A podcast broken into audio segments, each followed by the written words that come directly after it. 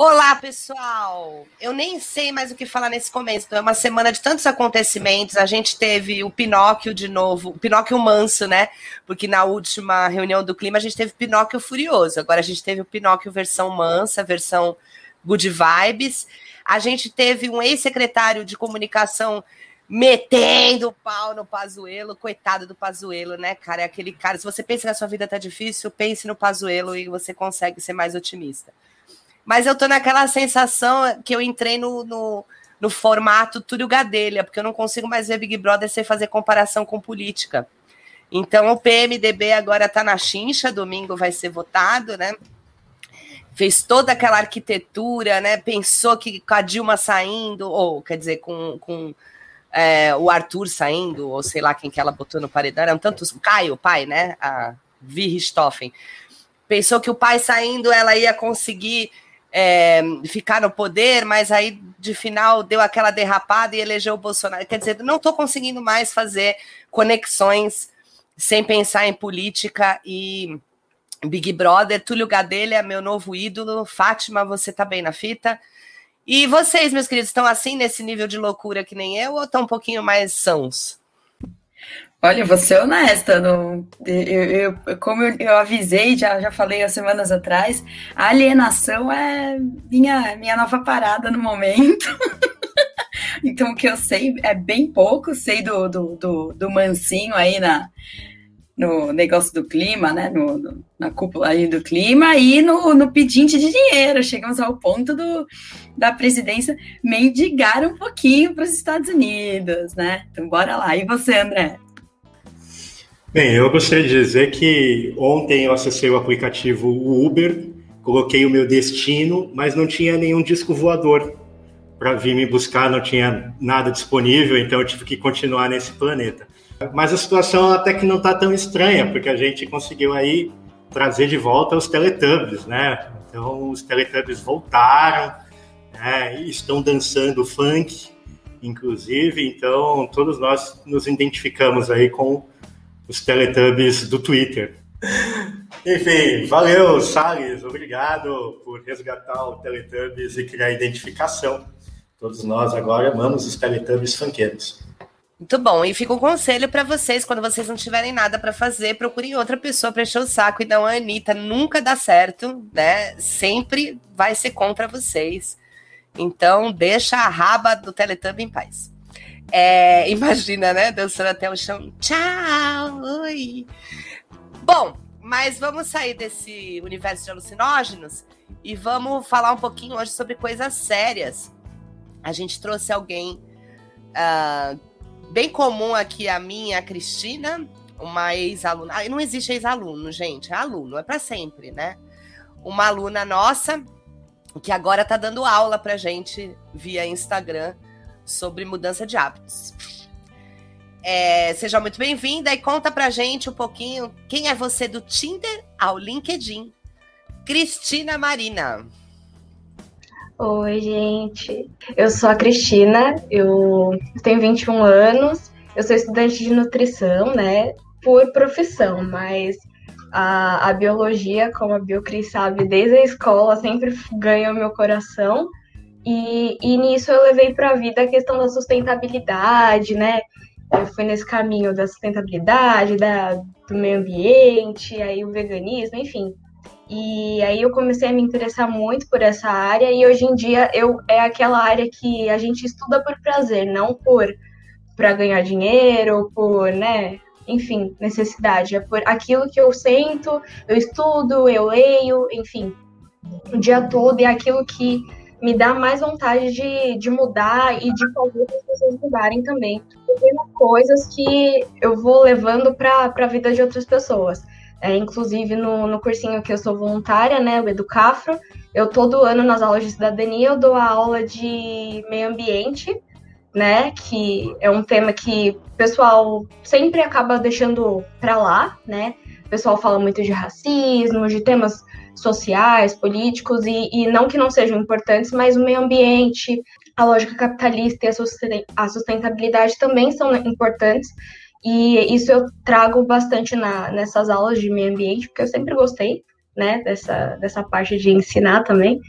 fui aluna voluntária quando era do ensino médio, então essa foi uma forma de eu transmitir um pouquinho do que eu sei, mesmo sem ser formada em nada, mas é uma coisa que eu aprendo por gostar e eu acho que o mínimo que a gente sabe, a gente transmitir para o outro já faz a diferença, né? Ninguém sabe tudo, a gente está aqui para transmitir conhecimento, para receber também.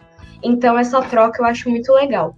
É isso, eu, eu na nutrição, eu, eu sigo essa linha também, né? Eu entrei na nutrição, então isso foi só o começo. Eu virei vegetariana, entrei na nutrição, comecei a estudar sustentabilidade, enfim. Uma coisa levou a outra e hoje em dia eu sou a famosa ecochata, né? Comala, como diria a Carlinha. Mas é isso e não sei mais o que falar. Essa sou eu, um pouquinho de mim. Essa é a parte mais interessante que eu acho. Excelente. É, eu queria só fazer umas pontuações antes da gente soltar o disparador e começar o assunto. Primeira coisa, é, não vi sentido, acho que a Cristina pagou para você puxar o saco dela. Tenho essa impressão, deve ter rolado um pix. Pior que não. Segunda coisa. Não, não. Silencia, eu tô falando agora, eu tenho certeza que sim, não adianta. Segundo, você falou que é, não é a profissão, né? Lidar com o meio ambiente, sustentabilidade, até porque não dá dinheiro. Inclusive, é bom avisar o Bolsonaro que o meio ambiente não dá dinheiro, né? Ele está tentando uma coisa que não, já está provado que não é muito possível, né? É, Maristela chegou aqui, boa noite, muito obrigada. O negócio está alucinado mesmo e sem precisar usar psicotrópicos, né? O negócio é gratuito, é uma alucinação coletiva gratuita. Mas vamos para o nosso assunto de hoje. Muito importante que você falou sobre conhecimento. Já te chamo, André. Isso muito importante que você falou sobre conhecimento, que conhecimento só funciona mesmo quando ele é compartilhado, senão ele mofa, ele não é nada, ele é uma informação inútil. Muito legal isso. André, faz a sua pontuação, tem até medo, fala. Não, é que tanta gente estudando o meio ambiente, né? E nem precisa estudar o meio ambiente para ser ministro do meio ambiente. Né? Na verdade, é, é, é estranho isso, né? Mas tudo bem pessoal lá estudando como é meio ambiente, falando sobre meio ambiente e etc. E a gente tem um ministro que entende pouco sobre meio ambiente. Aí eu, eu fiquei pensando aqui, ó, que você perguntou para ela do Tinder ao LinkedIn, e aí a gente estava falando tanto do Salles, eu fiquei imaginando o Tinder do Salles, né? Tem que ter muito fogo, né? Mais ou menos, né? E que venha com madeiradas e coisas do tipo. Eu fiquei pensando no Tinder dele. Eu vou criar um Tinder com o Salles. Bom, é, eu queria dizer que a gente tem um ministro da Educação que é pastor. Tinha um da saúde que era logístico, né? Logístico. Eu não sei qual era a logística do cara. Tem, as novas provas do Big Brother são tão ruins que eu acho que ele saiu do ministério e foi pro Big Brother, né? Fazer a logística das provas. Então não, não tá tendo muita coerência nessa sua cobrança, André. Para ser ministro não precisa ser nada, só precisa ter um currículo mentiroso e fazer alguma cagada. Vamos começar, não, vamos continuar nossa, nossa entrevista de hoje. É que, assim, pensar em sustentabilidade nesse país, a gente não tem sustentabilidade nem psiquiátrica, Cristina. Então, realmente precisa mudar muita coisa nos nossos hábitos, né? A gente precisa mudar, por exemplo, o hábito de votar errado. É um hábito muito bom de se mudar. Vamos aqui dar o start. Eu trouxe hoje Tim Bernardes com a música Quis Mudar. Eu quis mudar e isso implicava em deixar para trás meu chão, meu conforto, o certo, a paz. Eu fui à procura de mais. E eu acho muito legal porque é isso mesmo, né? A gente pensa em mudança de hábito, a primeira coisa é sair da zona de conforto. E quando você sai, parece que é uma saída sem volta. É isso mesmo?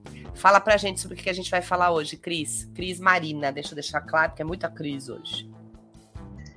A fala é ecochata, porque tem a biocrise e tem agora a ecochata na, na conversa, né? Que senão cris, crise vai ficar.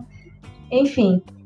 Bom, é, foi até importante o ponto que você falou, Carlinha, é, da questão da sustentabilidade, que a gente não está tendo sustentabilidade nem psiquiátrica, e que é um ponto que a gente precisa pensar que a sustentabilidade ela vai muito além do meio ambiente, né? O que as pessoas não linkam é que a sustentabilidade ela tá ela está na, na questão social, ela está na questão política, ela está na questão da alimentação, ela está em tudo. Por isso que dentro da, nutri da nutrição é uma área que eu acabo me aprofundando bastante, porque a gente não consegue falar de, de sustentabilidade sem pensar em o que é sustentável para mim e para você. Porque o que é sustentável para mim é diferente do que é para você. Por exemplo, vai, dentro da nutrição, que é a minha área, eu falar para você que você tem que fazer um cardápio cheio de oleaginosas é, ou coisas super caras, é, mas isso cabe no seu bolso? Isso você consegue encontrar com facilidade? É sustentável? Você consegue manter? Aí eu falo, você precisa mudar os seus hábitos alimentares. Mas eu estou montando um cardápio para você ou para mim? Entendeu? O que eu, o que eu comeria é o que você pode comer?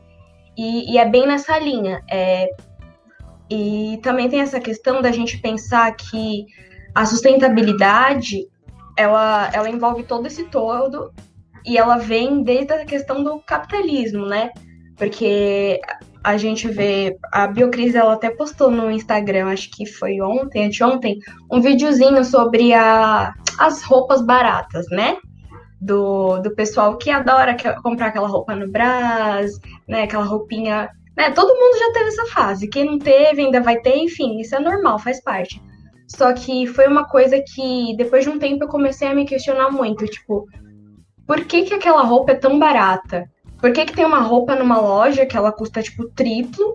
E por que, que essa daqui é tão baratinha, né? Aí você vai começar a pesquisar, você vai joga no Google. Que, que, por quê? Mão de obra, não sei o quê. Aí você começa a ver um mundo totalmente diferente. Tem um mundo de coisas. Aí você vê que a mão de obra ela é super barata, as condições são análogas à escravidão, as condições são super precárias, né? Tanto do trabalhador primário quanto ao final, né? Porque aquela roupa ela sai, ela sai de algum lugar, ela vai para algum lugar, enfim todo esse processo você vê que ele, é, ele não é sustentável nem para aquela pessoa que está produzindo e nem para o meio ambiente, porque na, quanto mais roupa você produz, mais lixo você está produzindo, mais você está poluindo, mais você está descartando. Então, essas roupinhas baratinhas, geralmente elas têm o quê? A qualidade péssima. Né? Você usa uma, duas vezes, ela já está com furo, já está descosturando, não sei o quê. E aí aquilo o quê? Você usou, tá, você a logística é, o pensamento é, ah, eu vou comprar barato e tudo bem, vou usar, mas duas vezes que eu usei já vou ter que descartar. E aí você vai gastar e gastar e gastar de novo. E quantas vezes você vai comprar aquela roupinha barata? Quantas vezes esse barato não vai sair caro, né? E caro para quem? Não só para você, porque dinheiro é é um preço, né? É um número Agora, o valor daquela peça é uma coisa que eu comecei a me questionar muito. O valor que estava por trás. Eu estou usando. É, é, sendo extremista, mas assim, eu estou usando o sangue, o suor de alguém, eu estou usando as lágrimas de alguém, eu estou usando alguém, sabe, é, sem pagar por aquilo que vale, entendeu? É, é a questão do preço e do valor. A gente acaba esquecendo disso tudo. Por isso que a questão da sustentabilidade, ela não é só do meio ambiente, ela envolve toda a sociedade como toda a sociedade como um todo. É... e nisso eu vi um, um documentário que se chama The True Cost, que é, não sei se vocês já ouviram falar, ele fala sobre aquele desastre de Bangladesh, não sei se vocês já viram, que foi uma, uma fábrica de roupas que desabou, pegou fogo, enfim, né, morreram diversos trabalhadores né, em condições terríveis e que são pessoas que fazem roupas para grandes, né, grandes marcas. A gente pode citar marca por aqui? Ou, então, por exemplo, vai fast fashion da vida. Renner, é, Pernambucana, Zara. É, a Zara é uma bem tenebrosa, assim. A Zara, Forever 21, todas essas lojas, assim, que são multinacionais, né? Enfim, super famosos. E todo mundo pensa, ah, eu vou comprar o meu look do dia lá. São as lojas que tem aquela roupa que fica girando a cada estação, né? Você vê centenas de roupas sendo jogadas fora para outras entrarem. O fast fashion é aquilo, a moda rápida, né? É, comprei, usei, daqui a pouco descartei. Então, para aquilo acontecer, a gente precisa de uma mão de obra rápida, a gente precisa de uma mão de obra barata, porque aquilo vai sair barato para o consumidor final, porque, porque aquilo tem que rodar. Então você pensa que tudo isso é um ciclo que é um, e é uma cadeia que a gente vai perpetuando pelo simples fato da gente comprar né, nessas lojas. E nessa área eu acabo sendo um pouco extremista de tipo é a gente que está financiando isso, né? E o capitalismo né, na sustentabilidade ele é isso. O nosso poder de aquisição é, é demanda oferta, né? O que a gente está demandando, a gente vai comprar, eles vão vender. Então, se a gente começasse a fazer escolhas diferentes, repensasse um pouco o nosso consumo, a, a coisa ia ser diferente. Antes de passar para a Cristina, deixa eu fazer algumas pontuações. A gente assistiu o Coach porque a Cristina amarrou todo mundo na cadeira e fez assistir. Não, mentira, eu já tinha visto antes, mas ela amarra os alunos na cadeira e faz assistir. É, eu passei para os alunos em ética, principalmente, quando a gente vai falar de sustentabilidade, um vídeo chamado The History of Stuff. E esse vídeo, ele tem um pedacinho que ela entra para comprar um rádio e ela fala, né? A primeira vez que eu vi para passar é um vídeo antigo até, e vários alunos já assistiram, até quando eu vou passar para um, ah, eu vi no, no ensino fundamental, acho legal que isso está sendo mesmo difundido. E aí, quando ela vai comprar o rádio, ela fala: Meu, eu fui comprar um rádio, era o valor das pilhas. Acabou a pilha do meu rádio. Aí eu fui para entrar para comprar pilha e vi que o outro rádio era o valor da pilha. É lógico que você vai levar um rádio novo, com pilha já. Mas você não pensa que se ele é o mesmo valor da pilha, alguém está pagando por aquilo. Ele não tem como ser aquele valor. E, e, você falou do negócio da roupa, você falou da mão de obra, tá? Mas a gente também tem que pensar: aquela empresa descarta o lixo de forma regular, que a água que ela usa para lavagem de jeans, por exemplo, que é uma coisa que tem muita, usa muita água, né? Então, se você for ver, tem um outro filme que fala da Monsanto e do que, que ela faz com as águas. É, é uma série de coisas que, que tem que ver, não só o lado humano, é importante o lado humano, mas os outros lados. E aí, antes que eu esqueça, hoje aconteceu uma coisa, parece que foi para eu falar nesse programa, né? Eu dei aula para alunos do oitavo ano sobre liberdade. E aí eu passei um videozinho que é, é um robozinho, é um curta, né? Que é um robozinho que ele quer ser um passarinho. Só que ele tá ligado, conectado ao computador. Então ele tenta fugir. Quando ele consegue fugir, ele solta do computador, acaba energia e ele não consegue. Já dei spoiler, não procure, já estraguei o filme. E aí um aluno falou, eu tava falando de escolhas, né? Eu falei, liberdade, a gente não tem zero de liberdade. Mesmo quando nós somos escravizados, a gente tem da liberdade de pensar. E nem tem total liberdade, porque, por exemplo, tem uma crônica do Luiz Fernando Veríssimo que fala que se eu quiser hoje jantar em Paris, eu não posso. Porque mesmo que eu tenha dinheiro, um jatinho e tá, tá, tá eu não chego em Paris para jantar, eu chego no máximo para almoço. Então não existe zero liberdade, nem liberdade total. Mas é, aí os alunos falaram assim, professora, a senhora viu aquele vídeo que está circulando no Instagram do Salve o Ralph? Eu falei, não, não vi. E aí eu falei para eles, tá, vou ver tal. Quando eu cheguei em casa, minha filha falou assim, mãe, você já viu esse vídeo? Eu falei, nossa, os alunos estão mandando eu ver, que coisa. E aí eu assisti, é um vídeo muito forte. E eu acho que tem que ser forte mesmo, porque senão as pessoas não se conscientizam.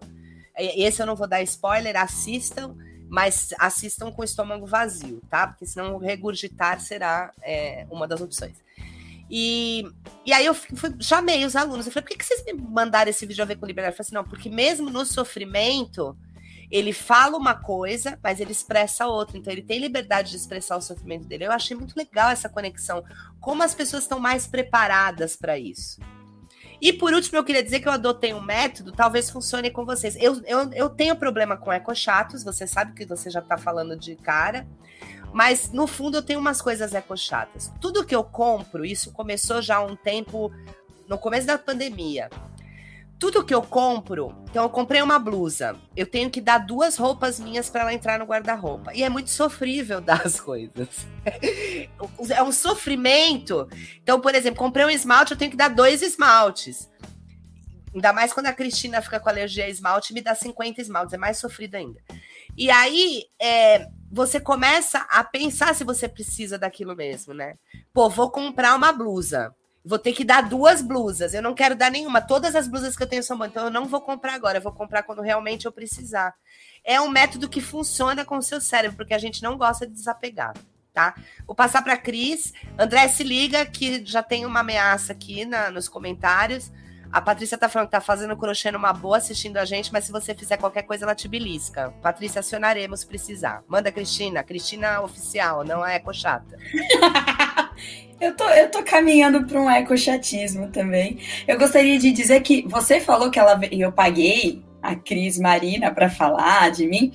Ela já puxou seu saco falando de capitalismo. Olha só. Dá aulinha aí de história. Hum, babação de ovo. E que você pode ser uma acumuladora compulsiva. Tome cuidado, vou te, vou te denunciar para aquele programa do, do ENI lá, Discovery, sei lá que raio, acumuladores. Nossa, aquele programa é tenso demais. É, Cris, vamos lá. Eu tenho duas perguntas, eu vou emendar duas perguntas. É, a primeira é se, na sua opinião, é, o que, que faz uma, uma pessoa optar por mudanças de hábitos né, sustentáveis? E aí, já linkando com isso, quando a gente pensa em hábito sustentável, até quando a gente estava conversando no, no pra, vendo a pauta, tal, a gente pensa muito na questão financeira. Sempre se fala do financeiro. Ah, que mudar usar o hábito é, para um hábito sustentável é muito caro. Existem pequenas mudanças e que sejam baratas, Cris? Bora lá. Então, Biocris, é, vou te chamar de Biocris porque você é Biocris pra mim. Enfim, é, assim como a Carlinha é Carlinha, né? Só não é Maria Antonieta aqui, né? Aqui a gente deixa em off. aqui a gente deixa em off. Mas enfim, é, então, isso é muito interessante você falar, porque é o que eu escuto assim todos os dias da minha vida, né? Porque, por exemplo, no trabalho, é, a cada 10 segundos tem alguém tirando um copo descartável para beber um gole de água e jogar fora, sabe? Aí as pessoas pensam, mas é só um copo descartável. Só que pensam, tem 30 colaboradores no dia. Imagina 30 colaboradores usando, tipo, cinco copos no dia, sabe? É muita coisa. E, e isso é só a pontinha do iceberg, né?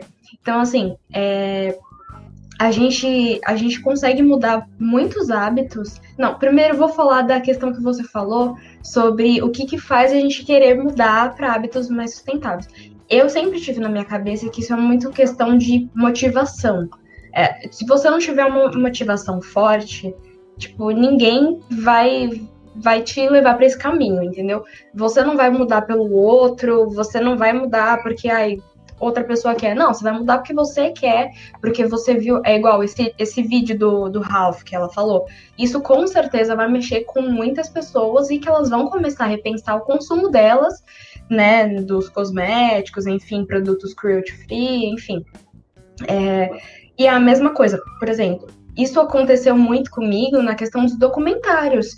Eu eu vi um documentário, para mim já foi o ponto de partida para não, peraí, tem coisa errada, eu eu tô fazendo o melhor que eu posso, né? Ou eu tô na minha zona de conforto, eu tenho alguma coisa para mudar. Eu acho que isso é muita questão da motivação. É, por exemplo, quando eu virei vegetariana, muita, muitas pessoas ficaram né, me zoando. Ai, mas como que vai ficar sem a carne, o churrasco e não sei o quê, nananã. Enfim, mas é caro, mas é isso, mas é aquilo. Não, mas a minha motivação ela sempre esteve muito forte na minha cabeça. Não, três pilares: a minha saúde, o meio ambiente e os animais. Ponto. Isso, então, qualquer lugar que as pessoas vão me zoar, porque eu tenho mais de dois anos sendo vegetariana, então todo lugar que eu vou sou zoada, né? Eu sou a pessoa isolada, aí todo mundo come aquilo, eu não como, enfim. E são coisas desse tipo. Mas o que acontece? Eu tenho a minha motivação forte. Então, independente das pessoas tentarem me desviar desse caminho, eu não vou, vou seguir. E eu acho que qualquer mudança de hábito é, é isso, seja ele sustentável, em qualquer outra área da nossa vida, a gente sair da, zona, da nossa zona de conforto, a gente precisa de alguma motivação maior, né? É, então, eu acho que assim, se a pessoa começa a se informar, eu, eu acho quase impossível alguém que estude um pouquinho, o mínimo, se informe o mínimo sobre a questão da sustentabilidade, a questão ambiental, e não queira mudar, pelo menos assim, um copo descartável, um canudinho no dia a dia, sabe? Eu acho que são coisas muito fáceis da gente mudar, muito mínimas, e que já fazem uma baita diferença, né? Porque, por exemplo, sobre o copo descartável, que é uma coisa que a gente vê em todo lugar. O copo descartável, uma pessoa usa em média por ano mais de mil copos descartáveis. Imagina se a pessoa começasse a andar com uma garrafinha, né, uma garrafinha reutilizável, ou levasse a caneca para o trabalho. É, isso já diminuiria drasticamente a, a, quantidade de copos, sem falar que também é mais saudável, né? Porque a gente sabe que o copo ele solta bisfenol, enfim, né? A, as pessoas colocam coisa quente no copo, enfim, tem várias, vários desses problemas. Então, assim, uma pessoa só, vai, deixou de descartar mil copos durante um ano. Imagina se 10, 20. Então, eu acho que o poder da mudança, ela tá dentro da gente. E que quando a gente começa a mudar uma coisinha, um passinho de formiguinha, a gente já vai é, avançando em outras áreas. Ah, hoje, hoje você começa a usar um canudo reutilizável, amanhã você usa um copo, aí você começa a levar a sua ecobag, a sua ecobag para os lugares. Aí você dá um passo um pouquinho maior, você começa a comprar de fornecedores do seu bairro, né, de produtores locais, porque a gente sabe, né, que as, as empresas grandes são as maiores poluidoras, né? Tipo a Coca-Cola, a Pepsi, a Nestlé, a Unilever, e eu cito as marcas mesmo porque eu acho que tem que ser falado. É, enfim, são as grandes poluidoras dos, dos oceanos, né? Do, do nosso meio ambiente como geral. Então, a partir do momento que a gente começa a reduzir esse consumo de grandes marcas, lógico, a gente não vai parar de um dia para o outro, isso não acontece e outra, às vezes quando a gente faz uma mudança muito drástica de um dia para o outro, é muito mais difícil da gente conseguir se manter nela, né? Então acho muito mais importante que a gente consiga dar aquele passinho de formiguinha, mas não, persiga, persiga, é, persista no caminho, mas é, do que a gente querer dar um passo maior que a perna e não voltar três, entendeu?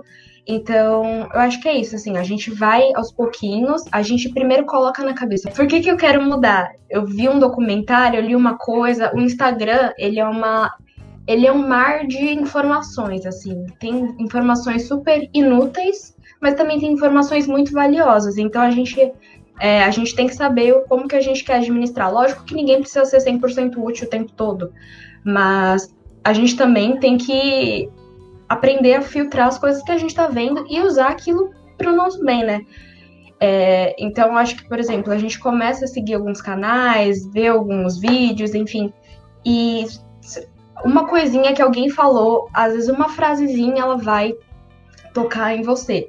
A, a minha frase preferida, assim, é, é, é seja a mudança que você quer ver no mundo. É, essa frase eu, eu uso em todas as aulas de meio ambiente que eu dou, eu só falta tatuar na minha testa, porque é, todo mundo eu falo, gente, ah, eu, eu não quero que as pessoas é, usem copo plástico, eu não vou usar um copo plástico na frente das pessoas, eu vou andar com a minha garrafinha, vou ser o exemplo.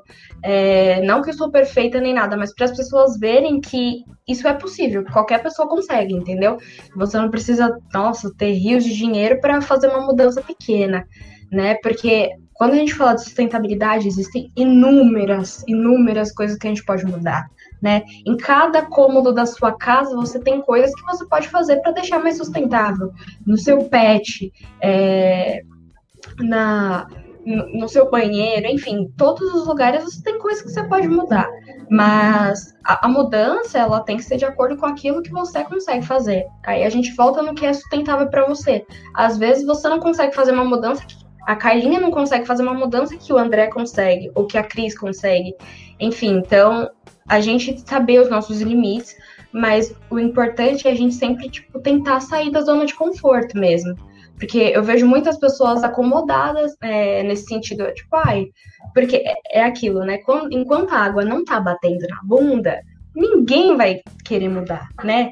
Mas daqui a alguns anos a gente vai desejar ter mudado alguns hábitos do hoje, porque a gente sabe que vão fazer diferença, né? Então, é isso queria pegar um gancho aqui da Cristina, que ela tá falando um monte de marca e pode rolar um processo. É, nós somos pobres, né, professores. O André é o mais rico, por isso que ele fala menos, porque a gente tem cota aqui para quem é do Partido Novo, ele só preenche a cota. Então, assim, gente, em breve a gente vai lançar aí um apoia-se, tá? Para ajudar a pagar esses processos que a Marina tá conquistando aqui. E para, uh, ah, por exemplo, garantir esse microfone de ouro vocês estão ouvindo, não estão vendo, mas quem está aí na, no chat está vendo. Todo banhado a ouro que eu comprei, né? Garantir melhorias no nosso, na nossa edição. É, porque a gente, assim, a gente é metido. É um programa completamente descomprometido, mas a gente tem um editor pago. Não o meu marido. Meu marido faz de graça, se não fizer, apanha. Mas o programa de edição é pago. A gente tem. Como é que é o nome quando você compra um negócio para ter o teu nome no site? domínio, a gente tem um domínio pago. Então a gente é metido, a gente começou metido. E tudo isso tem um custo, tá? Então a gente vai lançar um apoia-se aí para quem quiser é, sabe aqueles cinco reais de moedinha que sobra de troco? Ah, pra nós, ó, que delícia. Então fiquem atentos que nós vamos passar a sacolinha. Se Bolsonaro pode, porque nós, nós vamos mandar uma carta pro Biden, inclusive, pedindo para ele colaborar. É, e aí, mas por enquanto, enquanto a gente não lançou apoia, se qualquer processo, liga pra gente que a gente passa o e-mail da Marina, o endereço, e vocês vão cobrar lá na casa dela, tá bom? Eu só queria dizer que influencia sim, porque Cristina entra na mente das pessoas. E agora eu tô falando da Cristina, professora Biocris. Entra na mente, eu não consigo ver um canudo que eu choro, não uso mais. Entrou na minha mente falando que Tang ia me matar e eu não consigo. Eu pedi um espremedor de suco de Dia das Mães. Veja que situação que eu cheguei. E agora eu só tomo suco natural. Então entra na mente, sim, é uma vontade própria, mas quando você não tem uma dementadora que nem a Cristina. Quem vai primeiro? Cristina fala e o André tá esperando para falar, senão ele tá cansado, hein? Ele vai embora. Não, eu, eu, já passo para ele, mas eu queria muito fazer uma conexão que você, que você fez. A Cris falou do, do, do estímulo, né, para mudar o, o hábito. O meu gatilho foi aquele vídeo dos caras tirando o canudo do nariz do, da, da, da, tartaruga e você vê o desespero dela com o cara puxando e aquele canudo devia estar ali há muito tempo, né? E o fato de tirar aquilo estava incomodando a bichinha e aí nós íamos muito, eu, Carla e outras pessoas, né? O Sam, que tá aqui, a Laura, a gente ia muito almoçar no Mac, nos nossos horários de almoço, e eu passei a partir daquele vídeo a não consumir mais canudos no McDonald's ou em qualquer lugar. Então, o copo, você tira a tampa, você bebe normal. E aí eu fui sendo chamada de ai, que fresca, que louca, para com isso, não sei o quê. E eu recusava o canudo e, meu, um monte de gente me azucrinando. Então, é, realmente eu pesei muito na orelha da Carla. Então, só, só para fazer esse link. E a, a Cris falou do, do, de mudanças. Melhor coisa é a bendita da Ecobag. Não só o recusar o, o canudinho, mas como essas sacolas são quando você adquire o hábito de deixar dobradinha na bolsa. Inclusive, eu ganhei uma da Carla muito tempo atrás, uma de zíper.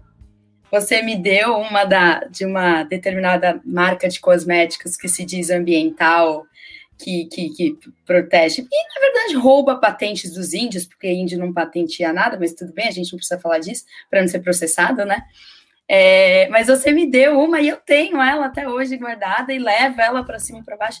Adquiri o hábito e é muito melhor do que a, a maldita sacolinha plástica. Então, só para dizer que é barato, não é caro, gente. Vocês gastam uma vez e você tem ela para o resto da vida. Ô, André, eu já vou te passar, eu só queria registrar aqui para quem tá nos ouvindo que a hora que a Cristina falou, parei de usar do que eu comia muito no McDonald's, parece que a Cristina Marina foi ferida com uma flecha no peito quando ela ouviu a palavra McDonald's. Depois ela fala disso. Vai, André. É, não, eu queria até fazer o um comentário do, do, da tartaruga, né? Que eu também, quando eu vi o vídeo da tartaruga com canudo no nariz, eu tentei parar de usar canudo, mas foi tão difícil que eu resolvi ensinar a tartaruga a utilizar pela boca mesmo o canudo, eu acho que ficou mais fácil. É... Eu queria fazer um comentário sobre o seu microfone agora, Carinha. Acho que é genial, porque assim, me lembrou muito do novo quadro que a gente está lançando aqui, Marina, que você vai participar, que é para quem você tira o chapéu, que é baseado exatamente nesse microfone dourado da Carlinha. Então você vai se preparando aí, porque a gente vai mostrar aqui alguns algumas pessoas, e aí você vai falar se você tira ou não o chapéu para essa pessoa. É, e eu queria fazer um outro comentário também. Eu estou cheio dos comentários hoje, mas é porque eu fiquei de escanteio até agora. Vocês travaram meu vídeo e meu microfone. Aí eu acabei de ser solto agora. Inclusive, minha esposa estava me algemando aqui atrás, ela me liberou. É, mas é porque tem um, uma questão bem legal que você colocou sobre sustentabilidade. Eu acho que o Brasil é o melhor país para você poder começar a fazer é, é um papel mais sustentável, porque é, sustentabilidade tem a ver com compra. Compra tem a ver com dinheiro. Cara, no Brasil você não tem dinheiro. Então você não vai conseguir comprar nada e nem acumular as coisas, né? No Brasil, o máximo que você acumula é dívida, boleto, e, e, enfim. O resto a gente não tem como acumular. Mas agora eu vou falar sério. André antes de você falar sério, mas você sabe que eu vou usar a sua. que você tá o tio do pavê de novo. Você tomou de novo fluoxetina em excesso achando que era cloroquina, né? Mas eu vou aproveitar essa sua fala engraçada. E antes, eu, eu deveria mandar você pegar o seu banquinho e sair de mansinho, mas não vou fazer isso. Eu vou aproveitar sua fala engraçada para falar uma coisa séria. Tem uma, uma menina, tem vários, tá? Mas tem uma menina que ela fala de finanças, a Nath Finanças, ela é muito conhecida. E veja como tem a ver com sustentabilidade, sim. Porque ela não faz aquele discurso hipócrita de gente, é só. Quem falou isso uma vez foi até aquela cantora que eu gosto muito, que faz o ai, ai, ai, ai, ai, ai, ai. A música Vanessa da Mata. Todo mundo se matando. A Vanessa Mata falou assim: gente, é só não gastar no churrasco de domingo que o pobre consegue guardar dinheiro. Pelo amor de Deus, o desgraçado pega ônibus todo dia, trabalha que nem um condenado. A única, a única diversão que ele pode ter, se ele for vegano, ele pode fazer um churrasco de queijo coalho. Mas o que, o que vale é é fazer uma confraternização. Queijo coalho também não pode? Ah, é verdade. Vegetariano. Pronto, consertei. É, ele pode fazer um, um, churrasco de hambúrguer de soja. É, no domingo, o que importa é com, é com a família, ele compartilhar com os amigos um momento e ele vai deixar de gastar esse dinheiro para guardar. Não é assim.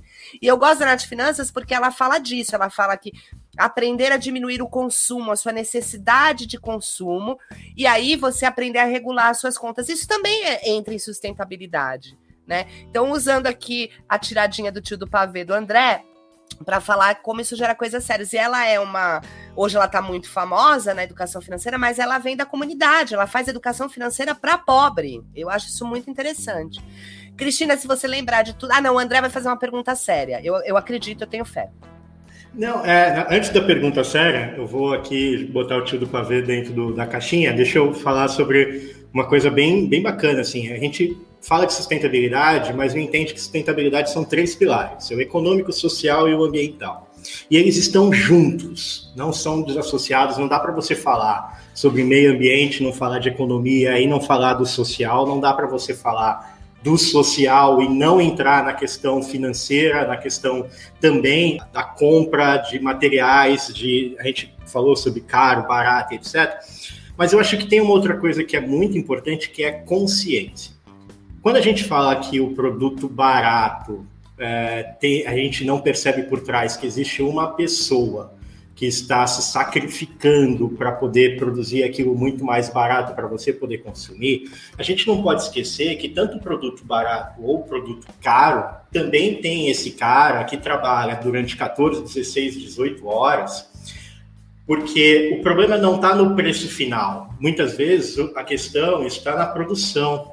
Tem um livro muito bacana como conteúdo, mas muito ruim de ler como narrativa, chamado Gomorra, que é um livro que fala sobre o processo de confecção de roupas na Itália, das grandes marcas, aquelas marcas de grife, etc. E é um jornalista que ele vai exatamente nas comunidades e aquelas comunidades é, a chinesa, a comunidade africana, a comunidade latina, que se encontram na Itália para produzir em regime quase de escravidão os vestidos de luxo que são vendidos por um preço altíssimo, mas que são produzidos a um preço muito pequeno. Então, quando a gente está falando de sustentabilidade, não é só o valor final do produto, e sim a consciência que as pessoas precisam adquirir com relação ao processo. Aquela marca que vende, que utiliza aquele papel reciclado, aquela marca que vende, que utiliza é, é, madeira, o que utiliza água, que de certa forma é feita de uma maneira sustentável. Galera, o discurso e no discurso cabe tudo. Fato. No discurso você pode colocar o que você quiser. E eu sou publicitário, então assim, na propaganda, na propaganda, você coloca o que você quiser.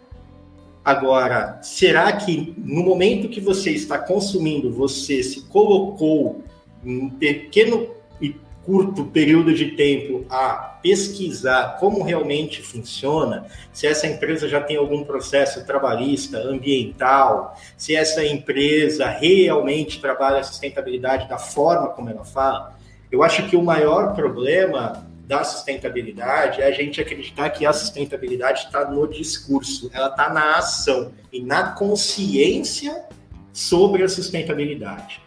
Então, acho que isso é extremamente importante quando a gente está discutindo, né? E tem um, um, cara que ele fala, o maior problema é que a gente ainda não atingiu o nível máximo de uma terceira revolução industrial, que é a quebra hierárquica vertical.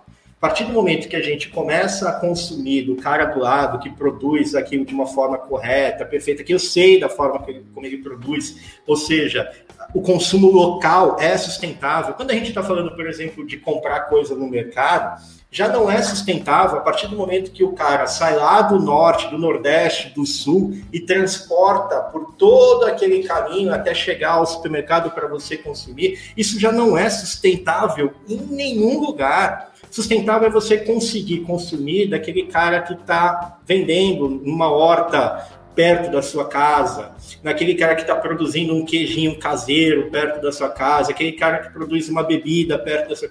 Ou seja, isso também é sustentabilidade, porque fala de economia e também fala de social, não apenas do ambiental. Eu acho que vale a pena a gente começar a entender que o consumo é, local, o consumo regional, o consumo orgânico. Eu vi ontem uma reportagem muito bonita falando da feira orgânica aqui em São Vicente. Cara, ó que legal! Por que, que a gente não tem mais incentivo de feiras orgânicas, principalmente incentivadas pela prefeitura? E se as prefeituras não conseguirem incentivar, vamos para ONGs, vamos para a comunidade que possa fomentar isso. Eu acho isso extremamente importante. André, é, é, é, o primeiro episódio que o convidado fala menos, mas isso é bom, Cristiano, porque você está fazendo a gente pensar. Então, assim, você está ativando a nossa consciência, a culpa. A culpa está batendo. Mas eu queria falar, a partir do que ela fala, que ela falou de é, tem que ser sustentável para você e de que pequenas atitudes fazem a diferença, eu queria citar um exemplo. Eu vou muito no Extra, hipermercado. Extra, eu não vou falar mal de você, não me processa. Na porta desse supermercado tem um, um, um senhor com um carrinho e ele vende mandioca. E a minha mãe, quando eu não sei fazer mandioca. Desculpa, gente, eu tenho esse problema. A minha mãe, quando vem aqui, eu adoro, ela sempre compra dele. Ela fala: não, é muito bom. É, a mandioca do homem é muito boa, não tem como não fazer o trocadilho. Mas enfim. E esses dias eu tava com vontade de comer abacate, eu vi que ele também vendia abacate. Então, assim, dentro do Extra tem abacate e mandioca. Mas ele vende ali fora e ele é daqui, ele traz do quintal da casa dele, né? Vamos dizer assim, é um sítio aqui próximo de Mongaguá. Então, esses dois elementos eu já não compro mais dentro do Extra. Eu compro ali fora. É uma economia local, né? De, é uma coisa direta, horizontal, como você está falando, e não vertical. Então, veja, é, ai, vai fazer toda a mudança no mundo? Não, não vai fazer mudança no mundo, mas faz no mundo dele. Eu deixo de, de depositar dinheiro numa marca famosa que não precisa disso, que tá cagando e andando se eu vou pegar qual mandioca que eu vou pôr na minha mão, e vou comprar a mandioca do cara ali da frente. Às vezes é a laranja, às vezes é abacate, você vê que é banana, é coisas que saem ali orgânico, bem feitinho, bem cultivado, e que eu vou comprar dele. Então, é, e a gente acha isso em vários lugares, gente. Vários lugares que você vai nas, esquinas, tem alguém vendendo alguma coisa, principalmente nessa época. Então, é essa mudança de hábito que você está falando. Pode fazer a pergunta, André. E a gente, no episódio lá atrás, falamos também de arte. E a gente falou sobre esse consumo de arte local também, que é sustentabilidade. A minha pergunta, Cris, ele, eu vou acrescentar uma informaçãozinha, porque a gente falou tanta coisa aqui, e eu acho que vale a pena, que é exatamente sobre, a partir do momento que você coloca que a mudança de hábito, ela tem que partir do eu, né? E quando, e quando a gente faz isso, quais são os benefícios? Como é que você, na sua mudança, percebeu os benefícios? E aí, assim, ligado à saúde, mas também ligado à parte social, é, também ligado à sua parte de informação de consciência. É, quais são os benefícios que você teve nessa mudança de hábito mais sustentável? É bem interessante essa pergunta. É, eu acho que a, a partir dessa mudança, eu, eu realmente cons, consegui enxergar as coisas com outros olhos, porque eu vivia dentro da minha bolha, né? Meu mundo é isso e aquilo, acabou, o pessoal de fora que se dane. E, e eu comecei a ver as coisas como elas realmente eram, né? Comecei a, peraí, eu tô comprando de alguém que, né, tem toda uma história por trás. É, foi igual que a Carla falou, da, da, da gente comprar aqui do tiozinho que vende na esquina ou comprar no mercado, putz, faz uma baita diferença isso e a gente não pensa. E o que mais me pegou assim foi a questão da saúde, minha saúde melhorou muito, mas isso é uma coisa muito individual, né? Depois que eu virei vegetariana, eu passei a me alimentar melhor, enfim. Então, isso acabou impactando na minha saúde e não só na saúde física, mas a saúde mental mesmo. É, a minha parte espiritual, eu acabei ficando mais em paz, sabendo que eu estava contribuindo um pouquinho mais, porque a questão de ter virado vegetariana foi não só pela saúde, nem, nem só por, nossa, vou tentar parar de matar animais para comer, mas porque é um, é um grande destruidor do meio ambiente, né? E a gente sabe disso, a nossa floresta amazônica, né? Ela é basicamente de, devastada pra, por conta da pecuária. Enfim, né? Isso é um gancho para um monte de coisa, mas só para só para resumir, assim, foi um, um foi uma questão mais de uma paz espiritual de tipo, eu tô fazendo um pouquinho, eu tô contribuindo um pouquinho para reduzir esse impacto, né? Porque um quilo de carne gasta até 15 mil litros de água, devasta, tipo, vários hectares de terra, enfim, são, são muitos pontos. Também tem a questão de, de saber que eu, tô financiando mudanças em, em outros locais, né? eu passei a, a, a, me alimentar de uma forma diferente, eu passei a, a consumir de coisas diferentes, e, e, a questão do consumo foi uma coisa que me pegou muito. Quando eu entrei na faculdade em 2018, eu entrei naquela moda da papelaria, né? Papelaria colorida, né? Vamos comprar coisinhas fofinhas, cadernos e não sei o quê. E eu fiz uma coleção, tá vendo? A Carlinha, ó. Aqui, ó. Aqui, aqui, ó. Não me orgulho. Hoje em dia eu não me orgulho disso. Por quê? Porque não tem necessidade. Eu tenho uma mão, eu tenho, eu tenho uma mão só, preciso de um caderno para escrever e eu não vou usar isso tudo, sabe? É, não que seja errado, mas assim, eu fui realmente, nossa, a pessoa, a pessoa fulana tal mostrou uma caneta, eu vou comprar. Eu, nossa, eu quero esse kit de caneta, eu vou consumir. E foi aquilo, eu fui consumindo e consumindo e consumindo. E, e quando você vê, você consumiu coisas que você nem precisava. Tem uma frase que eu, eu não vou falar exatamente como que é, mas é basicamente. Eu, eu não lembro quem foi que falou. É, mas a gente consome coisas a, com dinheiro que a gente não tem para agradar pessoas que a gente não gosta e com, é, comprando coisas que a gente não precisa. É, eu falei fora da ordem, mas é basicamente isso. É, essa questão da gente ser muito influenciável e a gente comprar e, e demonstrar tudo para os outros, né? A gente consumir tudo que a gente é, tudo que a gente possui é para outra para mostrar para outras pessoas que a gente possui. Então, isso foi um, um estalo assim que eu comecei a ter. Eu falei, meu, por que, que eu tô comprando essas coisas? Sabe, se eu não preciso. Aí eu já comecei, tá, nossa, mas para onde que vai essa caneta depois que eu terminar de utilizar ela? Né? vai ser jogada no lixo, não vai ser reciclada. E a borracha, e aquilo, aquilo outro. E aí uma coisinha vai levando a outra. E é, a partir disso foi uma coisa que eu comecei a pensar muito antes de eu consumir. Aí eu conheci os brechós, né? É, bazar online. Então, toda a questão da roupa, antes de, é, é uma questão do. Gente, desculpa tá jogando várias coisas picadas, mas é que são muitos conceitos juntos e que é muito pouco tempo para falar um pouco de tudo. Então eu tô jogando, porque eu espero que as pessoas que tenham algum interesse, elas vão pesquisar um pouco por fora sobre aquilo que elas se interessarem. Mas é um conceito muito da economia circular. Então, por exemplo, é, eu eu comecei a comprar de bazar, de brechó online. Por quê? Porque eu tô reutilizando, eu tô comprando uma roupa que não, não, não serve mais para outra pessoa por algum motivo, mas eu não tô tirando uma peça nova da loja, eu não tô é, tirando mais uma coisa que vai ser descartada, eu tô fazendo aquela peça e girando, né? É uma economia circular. Então, é, economia compartilhada, né? Que é o que o, o pessoal que é mais dessa parte ambiental, ativista, etc., diz muito que funcionaria para um. É, contra o, o, capitalismo em si, né? Porque o, o capitalismo é, é, é retirar, produzir e descartar, né? Então, a questão da economia compartilhada ela vai contra vai contra esse, esse, conceito, né? Então, assim, a gente o que é meu é seu, a gente vai compartilhar. A gente vê aí os Ubers 99 já, já é um, um caso de economia compartilhada, né? não preciso ter um carro para poder andar de carro. Eu não. As, as bikes santos, essas coisas assim, eu não preciso ter uma bicicleta para poder andar de bicicleta, os patinetes.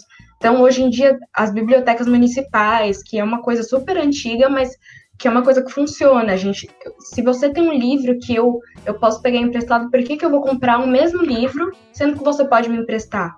E eu comecei a, a, a, colocar isso na minha vida, né? Fui, peguei minha amiga, amiga, me empresta seus livros, eu empresto os meus para você, e a gente vai fazendo essa troca. É, ai, vou para uma festa, para que, que eu vou comprar um vestido que eu vou usar uma vez só? Pego de uma amiga emprestada, o sapato também, entendeu? É, e por aí vai. Então, assim, eu, eu comecei a pensar muito mais no que eu estava consumindo, no porquê que eu queria. É tipo assim, por que eu queria. Eu tinha o dinheiro para comprar, porque foi o que a Carlinha falou da questão da economia, isso é muito importante. A gente às vezes gasta aquilo que a gente não tem com coisas que a gente não precisa, né? Às vezes a gente poderia estar usando esse dinheiro para momentos ao invés de coisas né, que foi a Carlinha falou do churrasco com a família, né, daquele momento. O que é mais importante, você comprar um sapato da moda ou ter um momento com a tua família, né? É, ou as pessoas né, que viajam, ao invés de né, ter carro, ter casa, enfim. É, cada um sabe o que, é, o que pesa mais para você. A questão é que, tipo, quando a gente morrer, a gente não vai levar nada material.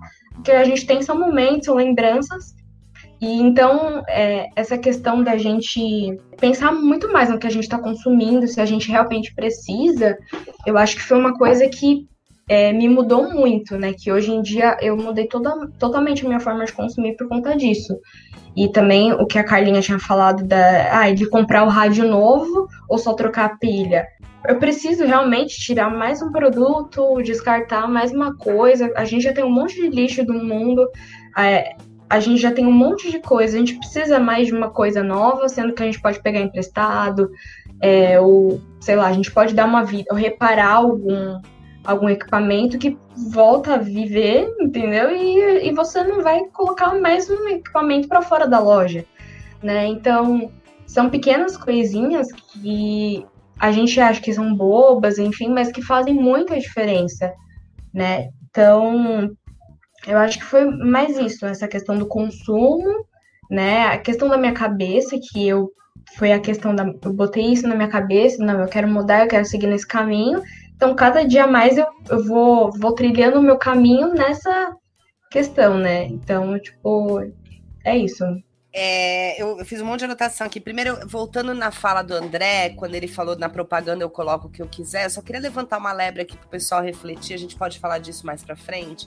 Eu assisti uma, o Maurício Ricardo dando uma opinião sobre aquela propaganda do Bradesco, é, em que eles fazem a defesa das inteligências artificiais femininas. Vocês já viram a propaganda? Que elas são muito ofendidas tal. E ele fez uma reflexão muito interessante.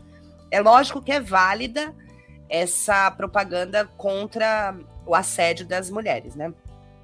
Mas o próprio a própria inteligência artificial já é machista, porque tem um estudo que mostra que eles escolhem voz de mulheres para esse tipo de atendimento, porque a mulher está ali para servir, já é costume. Porque, por exemplo, quando é jogo de futebol é voz de homem, quando é narração de algum jogo é voz de homem, a inteligência artificial. Então eu achei isso muito interessante. Você coloca na propaganda o que você quer e esconde a parte que você mesmo errou ao fazer aquela escolha, né? Outra coisa é a Gi, também conhecida como minha filha, ela colocou ali alô carro dos ovos, né? Quando a gente estava falando do homem da mandioca. E agora ficou a mandioca e os ovos, pronto, agora a piada tá feita. É, você falou de roupa é, circular. Aqui em Praia Grande tem duas lojas que eu acho muito interessante que eles fazem. Roupa de bebê se perde muito rápido. E às vezes a gente perde sem usar. Né? Eu tive gêmeas e mesmo assim teve roupa que eu doei porque elas cresceram e eu não tive como usar. E aí essas lojas é assim, você leva as roupas dos seus filhos, eles avaliam e aí eles te dão em desconto para você trocar por roupas lá dentro. E isso virou meio que uma febre. Começou com uma loja, acho que agora são três até, ao longo da Kennedy. Eu achei isso muito interessante que tem roupas novas e usadas. Eles te dão um crédito com as roupas que você entrega lá para você trocar por outras roupas. Achei muito legal. E, e, e para eles é funcionar, ah, mas isso aí não vale a pena, vai, vai falir logo. Não, porque quando você vai comprar, meu, roupa de criança é um delírio, você vai comprar muita coisa. Então é um crédito, o cara te dá um crédito de 50, você gasta 100. Pronto, ele já lucrou 50 e é um brechó. Né? Então é, é lucrativo também. E aí, antes de eu te fazer a pergunta, eu queria dizer mais uma, um exemplo, que eu já estou de dar bons exemplos. Eu, eu, faço coisas erradas? Faço, mas estou de dar bons exemplos. Eu, eu sou uma pessoa que eu, tô, eu sou ovo de colher fóbica. Tudo que é muito gourmetização, eu fico, tenho fobia. E aí chegou na Páscoa, a gente não podia sair, tava em pandemia, e eu queria um ovo fechado, com bombons, lacinho. Eu não quero esse inferno desse ovo de colher. E qualquer lugar que você ia, todo mundo tava fazendo ovo de colher, porque é febre. E aí nós encontramos, assim, dois dias antes da Páscoa, um amigo das minhas filhas que estava fazendo ovo normal. O ovo normal de Páscoa, fechado com lacinho. E aí nós acabamos comprando dele, assim, foi super legal, porque é, tava gostoso. Eu não sei o nome, queria fazer propaganda, desculpa, não sei. Mas tava super gostoso, do jeito que eu queria. E eu não comprei numa loja porque estava fechada. Olha só. Mas aí eu aprendi que comprar de uma pessoa, é, estimular esse artesanato, seria muito mais interessante, que foi realmente bom. É, o que eu queria te perguntar, Cris, fala um pouco de quais hábitos que você.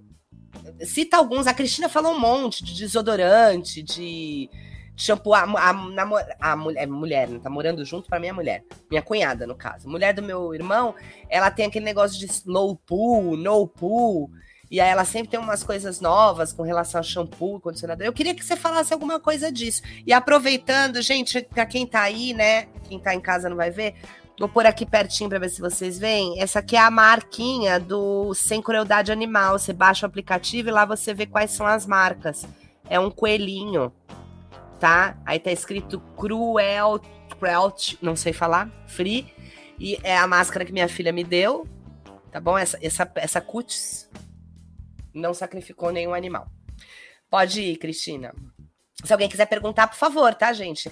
Inclusive, o chat também está aberto para perguntas. André, André quer colocar mais uma pergunta. Peraí, Cris. Não, é que a Giovana colocou do carro do ovo. Eu lembrei do carro da pamonha, cara. Saudade daquela musiquinha. Olha a pamonha caseira. Olha o curral caseiro. Pamonha de Piracicaba. Pamonha, né? o delicioso sorvete de milho verde. Cara, que deve ser horrível. É sorvete de milho verde, cara mas tudo bem, mas deve ser. Saudade desse cara passando assim, vendendo isso, né? Ai, gente, desculpa, eu vou recorrer aqui ao passado. Vocês lembram? Como é que era o nome do cara? Tinha um cara que fez um rap. Olha, Rodney, Pamo... Rodney D. Olha, o Cural. O cara ficou super famoso na época que a internet ainda não era uma coisa famosa. O cara bombou, foi pro Gugu. E esse cara tá vendendo lá no centro de São Vicente de Patinha. Não.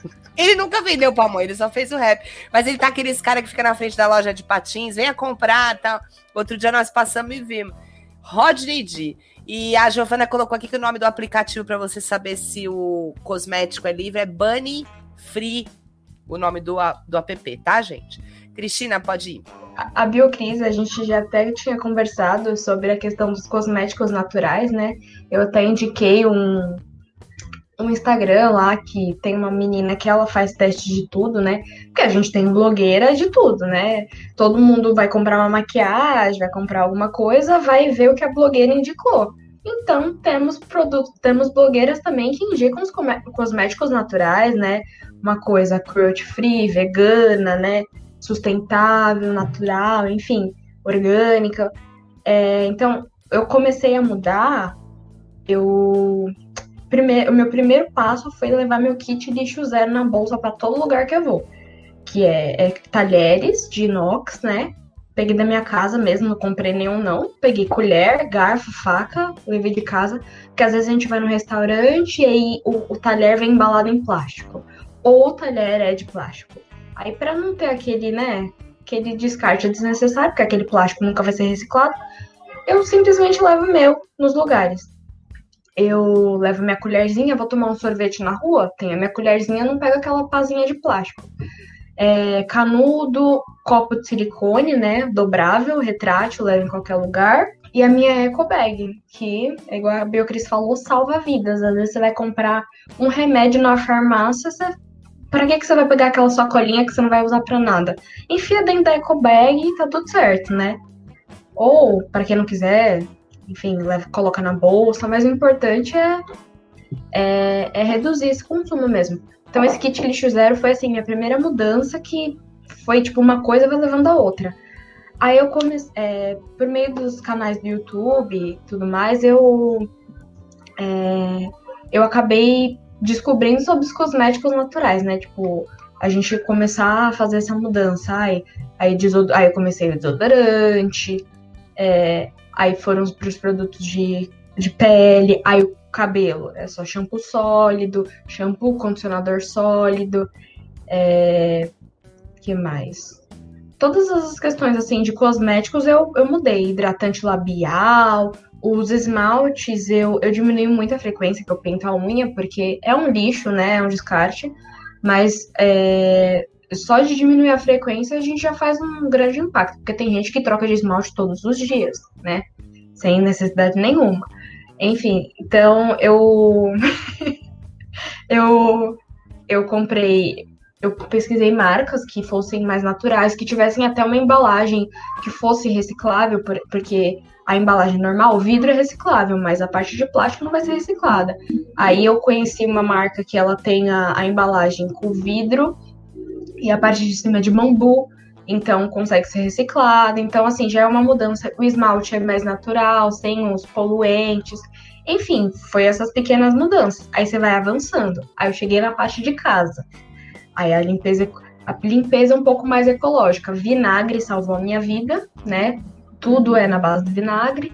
É, fazer o próprio sabão líquido para lavar louça, para lavar roupa, é, usar os óleos essenciais para aromatizar as coisas, né? Ao invés de, de ficar comprando aqueles desinfetantes, essas coisas, usar a própria, vai, casca de alimento, para casca de laranja, de limão, para poder fazer um desinfetante, essas coisas assim.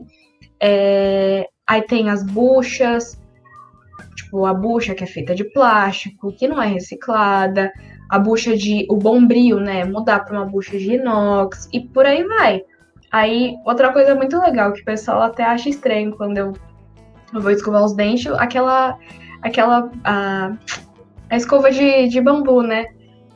todo mundo fica, nossa, mas que negócio esquisito, se limpa de verdade, mas é uma escova normal, só que o cabo dela é, é de bambu, então você consegue reciclar é, 94% da escova, né? Só as cerdas que são de nylon você retira, guarda num potinho e, e, a, e a cerda você. A, o cabo você pode enterrar é, e, e na, colocar na composteira e pronto, tá viva, ela volta para a natureza, você não poluiu nada, não descartou, perfeito. Então, aí tem a pasta de dente, enfim, todas essas coisinhas foram mudanças de um dia para o outro, que, né, uma coisinha cada dia eu fui incrementando, e, e aí hoje em dia é algo que já faz parte de mim, assim, eu, não, eu já me tornei um pouco intolerante com os cosméticos muito industrializados, assim. É, porque eu acho que não, não, cabe mais no meu estilo de vida, sabe? Eu acho que é isso. Você vê que você se tornou uma pessoa diferente quando você olha para aquilo, você não reconhece mais aquilo, tipo, saindo da tua personalidade, sabe? E, e, eu já fui uma pessoa que eu achava que essas coisas eram o máximo. Hoje em dia, aí o pessoal fala, vou comprar perfume importado, importado, mas aí eu, ah, não não é vegano, testa em animal, usa produto animal, não tem necessidade, eu não preciso ficar cheirosa matando um animal ou torturando um animal, como a gente vê no vídeo, né? Sim, não tem necessidade. Porque animal na alimentação ainda é uma coisa que a gente entende os motivos. Mas torturar animal por fins cosméticos eu acho que é uma coisa totalmente retrógrada, então acho que não, não cabe.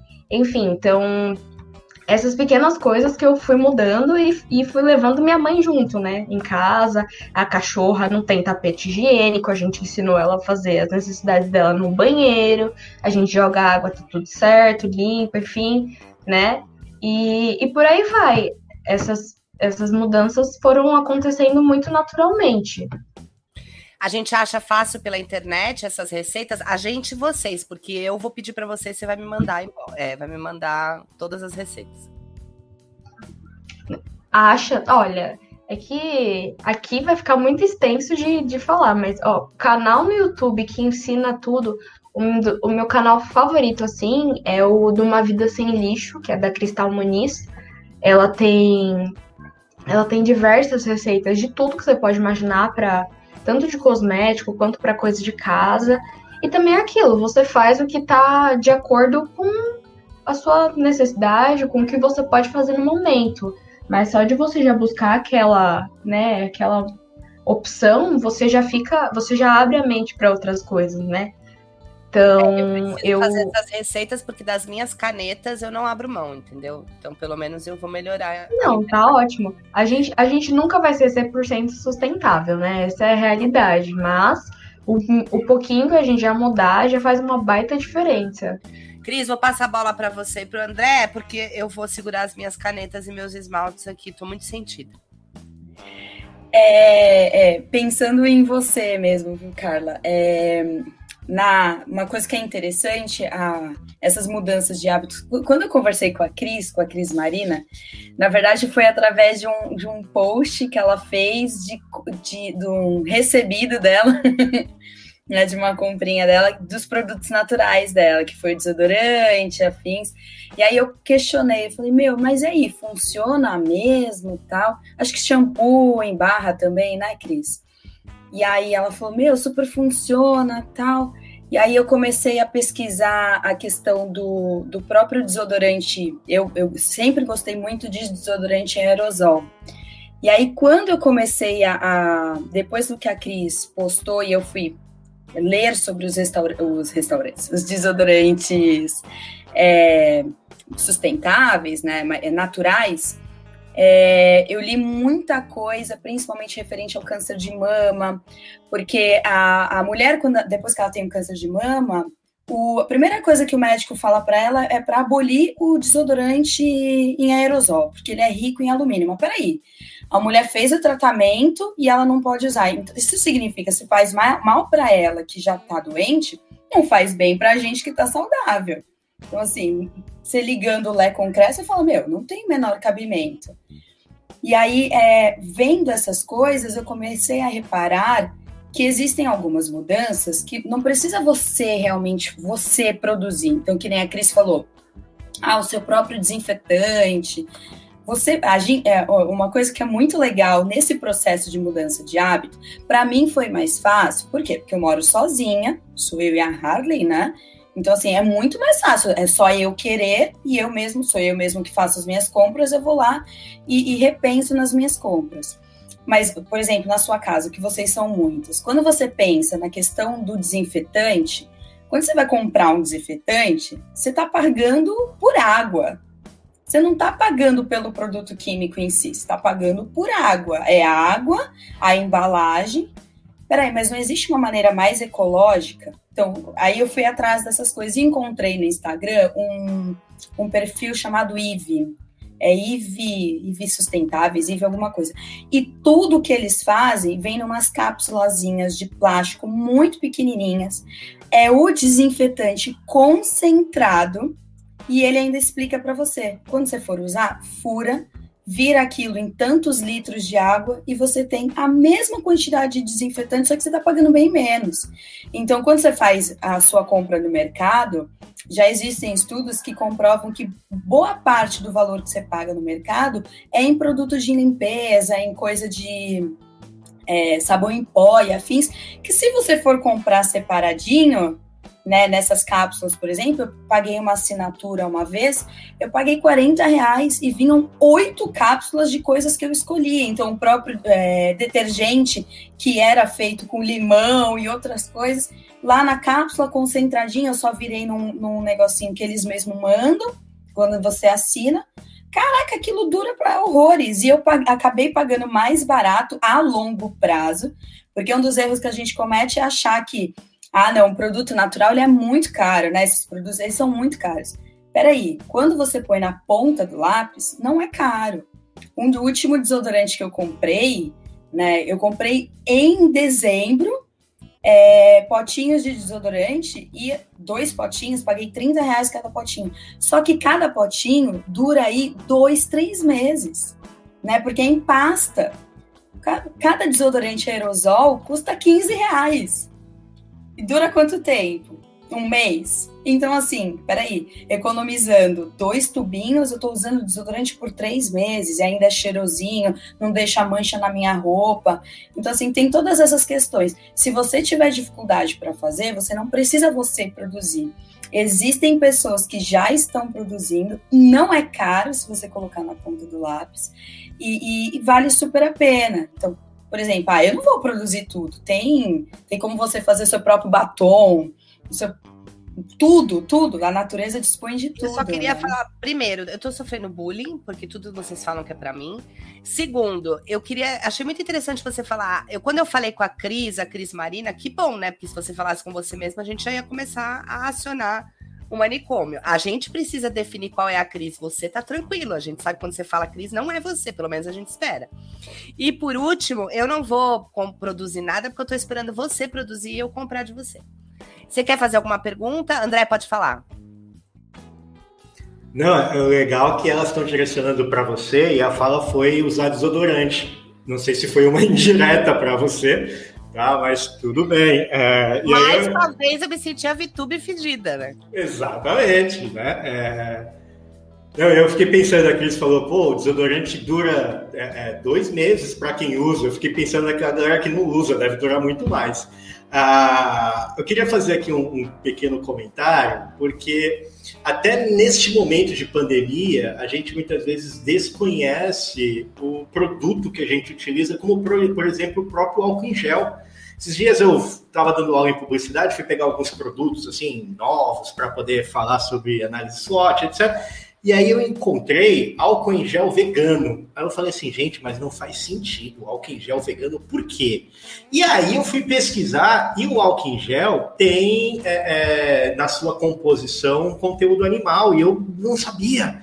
Eu falei, cara, o álcool em gel, como assim? E, e aí a gente começa a pesquisar muita coisa que a gente utiliza realmente das mais diversas, se a gente for a fundo pesquisar a composição, a gente vai ver que sempre tem um animalzinho sofrendo em algum momento ali naquela, naquele produto. E o álcool em gel vegano foi uma surpresa para mim, porque nesse momento onde está todo mundo comprando álcool em gel, né, e todo mundo tendo que utilizar por causa da pandemia, etc., alguém falou assim: não, mas calma aí, o álcool em gel vegano. E aí, hoje já tem três marcas de álcool em gel vegano. Tudo bem que tem, a Anvisa tem que autorizar, porque tem um motivo de 70%, blá blá blá, blá, blá.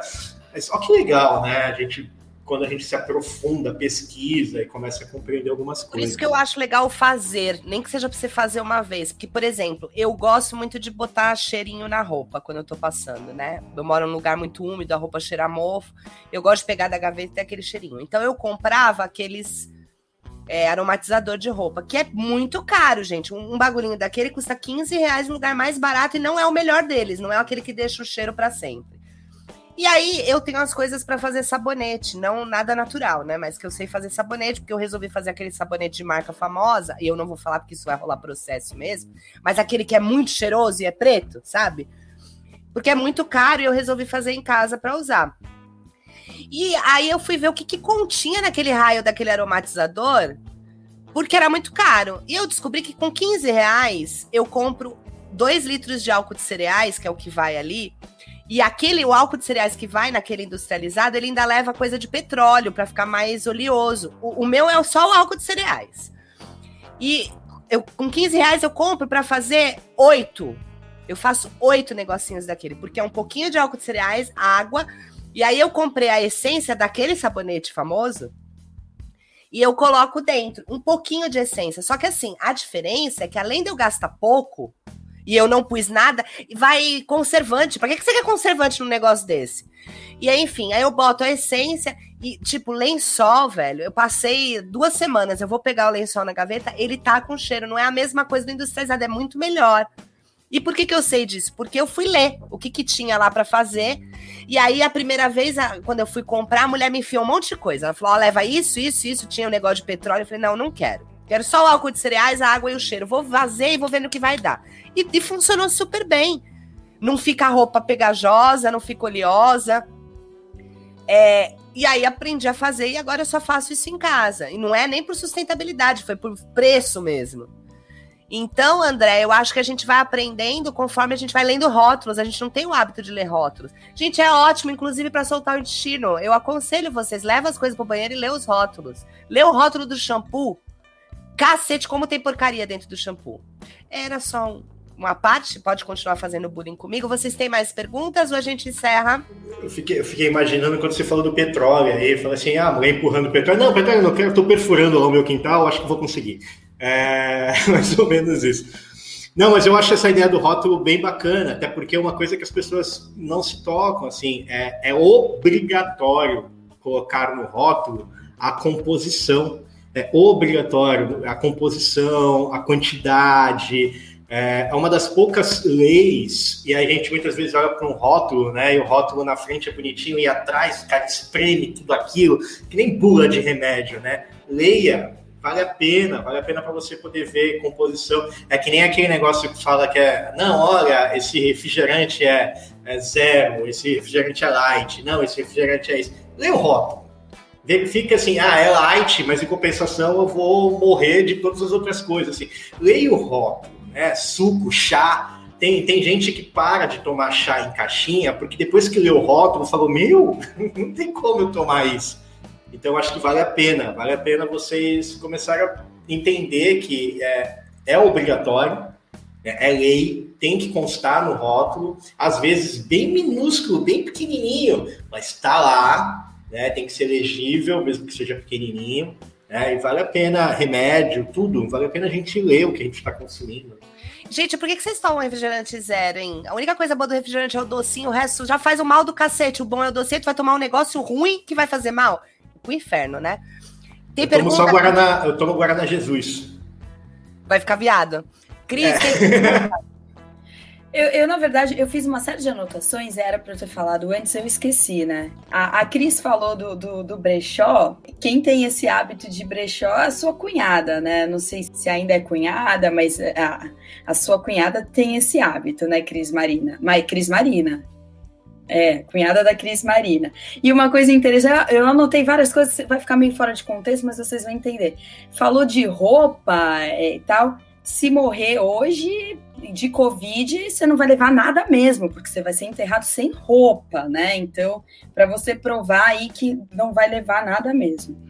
Cris falou de restaurar, né, reutilizar o lixo dos outros, né, de você pegar algumas coisas. Eu tenho um amigo que está assistindo que ele é o louco maníaco de pegar as coisas e restaurar. Ele é o maníaco da restauração. Poderia, inclusive, chamá-lo de acumulador para restauração, mas tudo bem. E isso é muito legal, isso é muito bacana. O que é lixo para os outros pode ser muito útil para você, né? Ela ofende e passa pano. É lógico. E aí fica para você, Carlinha. Não, mas é para vincular com história, é bacana. Tava falando de troca de brechó e a pizza tá dando a pulga. Gente, escambo, escambo não é isso? Historicamente falando?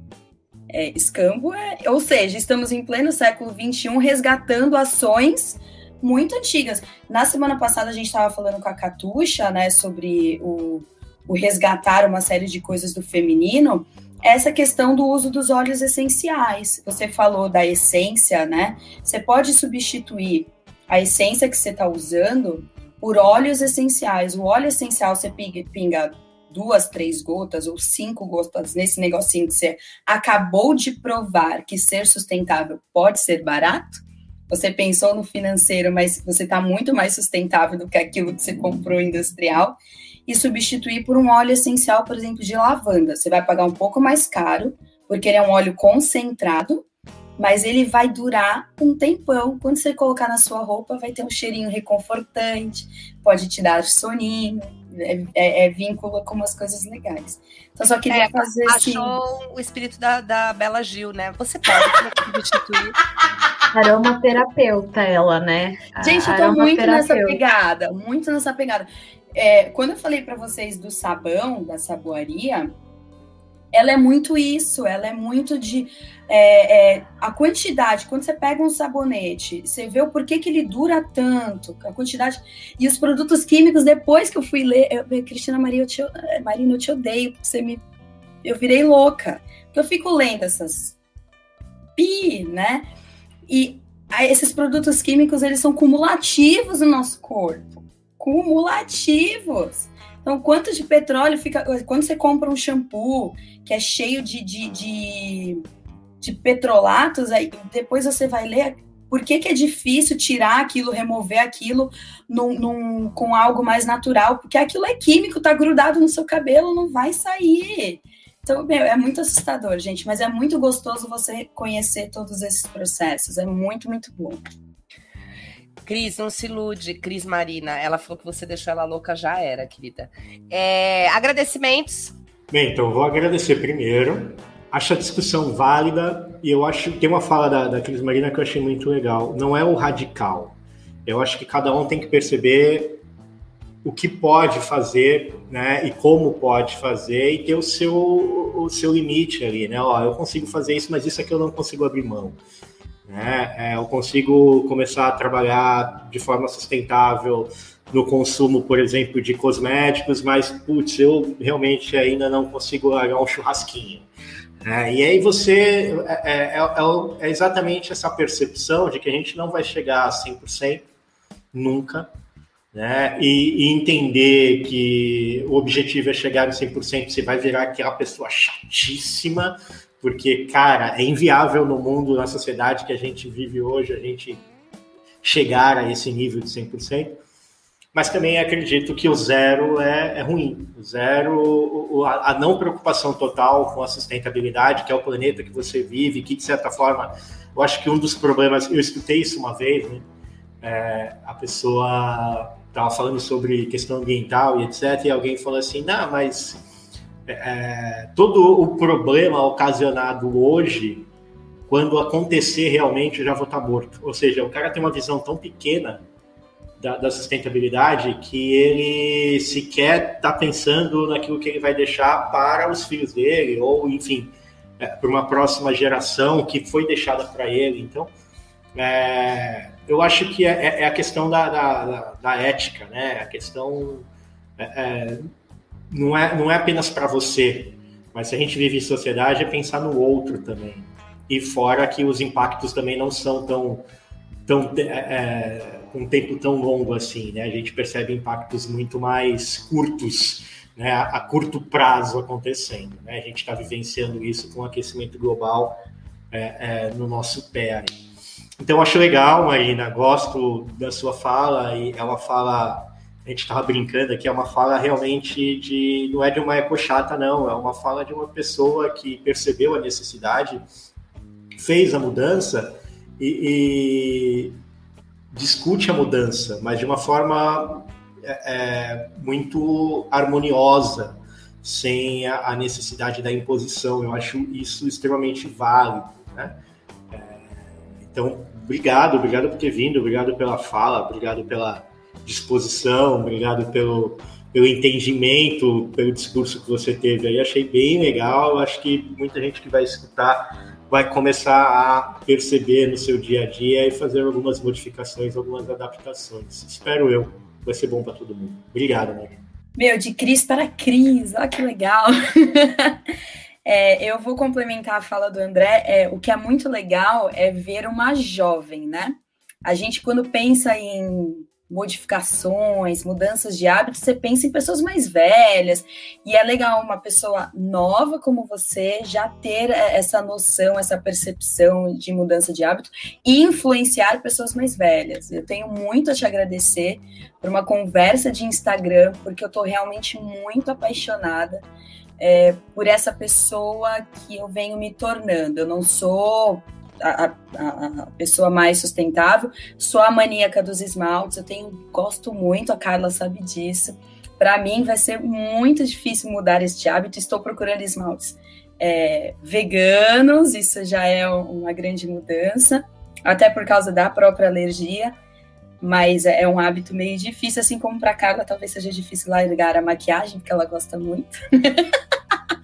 é, é para mim os esmaltes são muito difíceis. Mas eu estou muito apaixonada pelos benefícios que esses produtos é, livres de um monte de coisa ruim têm me trazido e por ter sido indicação sua. Então, só tenho a agradecer. É um papo que daria muito muita sopa aí, um caldo muito, um papo que seria muito longo aí, né? Poderia acontecer outras coisas para outras vertentes, mas realmente, parabéns aí por essa sua pegada, é, por essas suas mudanças, que elas sejam inspiradoras para muitas pessoas que, que nos ouvirão, né? Mas eu já tenho a agradecer por você ter mudado é, muitos conceitos na minha vida. Então, né, uma, uma aluna ter mudado aí um hábito da sua professora. Olha só, a gente acha que só o professor interfere na vida do aluno, mas o aluno também interfere na vida do professor. Obrigado, obrigada de coração, sabe que eu te adoro, sou sua fã. Primeiro eu queria dizer que eu não posso deixar de usar maquiagem porque eu penso no bem-estar coletivo, né? Então se eu aparecer sem maquiagem vai causar um mal-estar coletivo. Essa aqui não sou eu. E porque eu tenho rugas.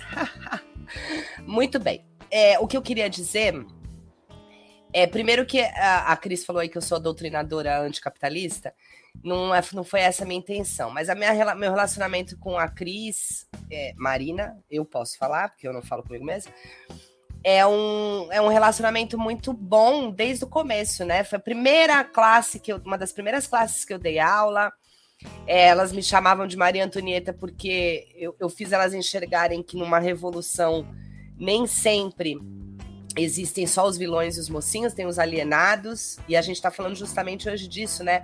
A gente não tá falando de você ser vilão ou você ser mocinho, mas você não ser alienado. Eu sei que eu estou fazendo mal e eu vou consumir, porque eu ainda não consegui deixar de consumir, mas quem sabe um dia eu consiga.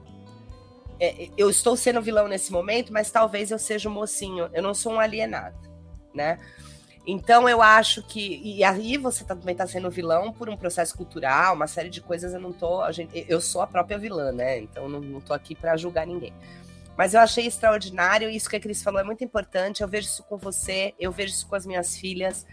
Quando elas trazem, mãe, isso aqui não é bom, essa marca não é legal. Olha, vamos comprar um shampoo assim. Olha, eu verifiquei que esse shampoo é bom.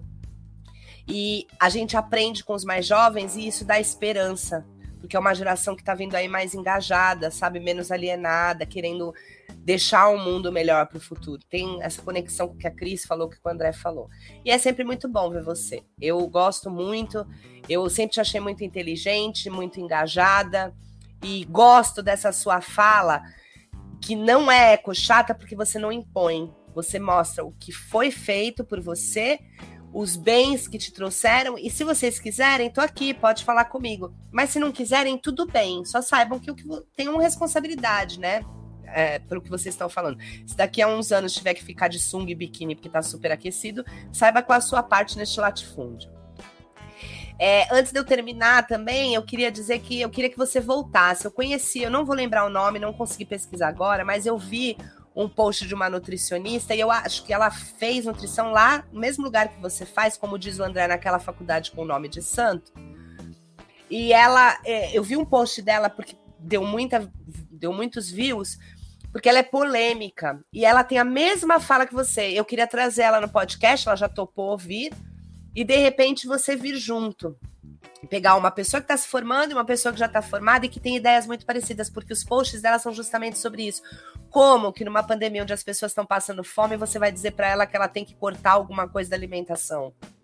Então eu acho que a nutrição, ela é muito importante para isso. E ela falou assim, ela fala nos posts dela: "Vocês reclamam de eu trazer pautas políticas.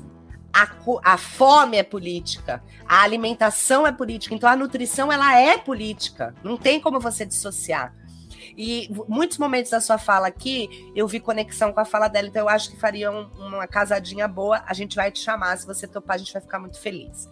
Vou fazer o encerramento e passar a palavra para você. A gente trouxe Michael Jackson para o encerramento. Não, gente, ele tá morto mesmo, tá? Não é. Michael Jackson não morreu, a gente só trouxe a música Man in the Mirror. Eu estou começando com o Homem no Espelho. Estou pedindo a ele para mudar suas maneiras. E nenhuma mensagem poderia ser mais clara. Se você quer fazer do mundo um lugar melhor, dê uma olhada em si mesmo e então faça uma mudança. Muito obrigada por ter vindo aqui hoje, Cris. Marina. Não, eu queria muito agradecer, porque eu, eu tô super morrendo de vergonha aqui. Quem me conhece sabe que eu falo até pelos cotovelos, mas eu estou falando com pessoas que eu não conheço, né? Então a, a gente dá aquela retraída.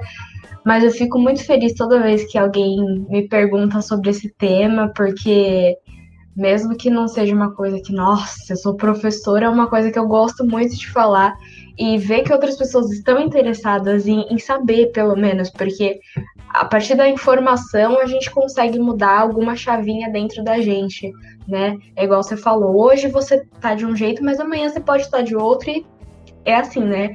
A questão é a gente sair da zona de conforto, eu acho que isso é muito importante. A gente só faz isso com informação, né? Conhecendo, aprendendo, entendendo, enfim.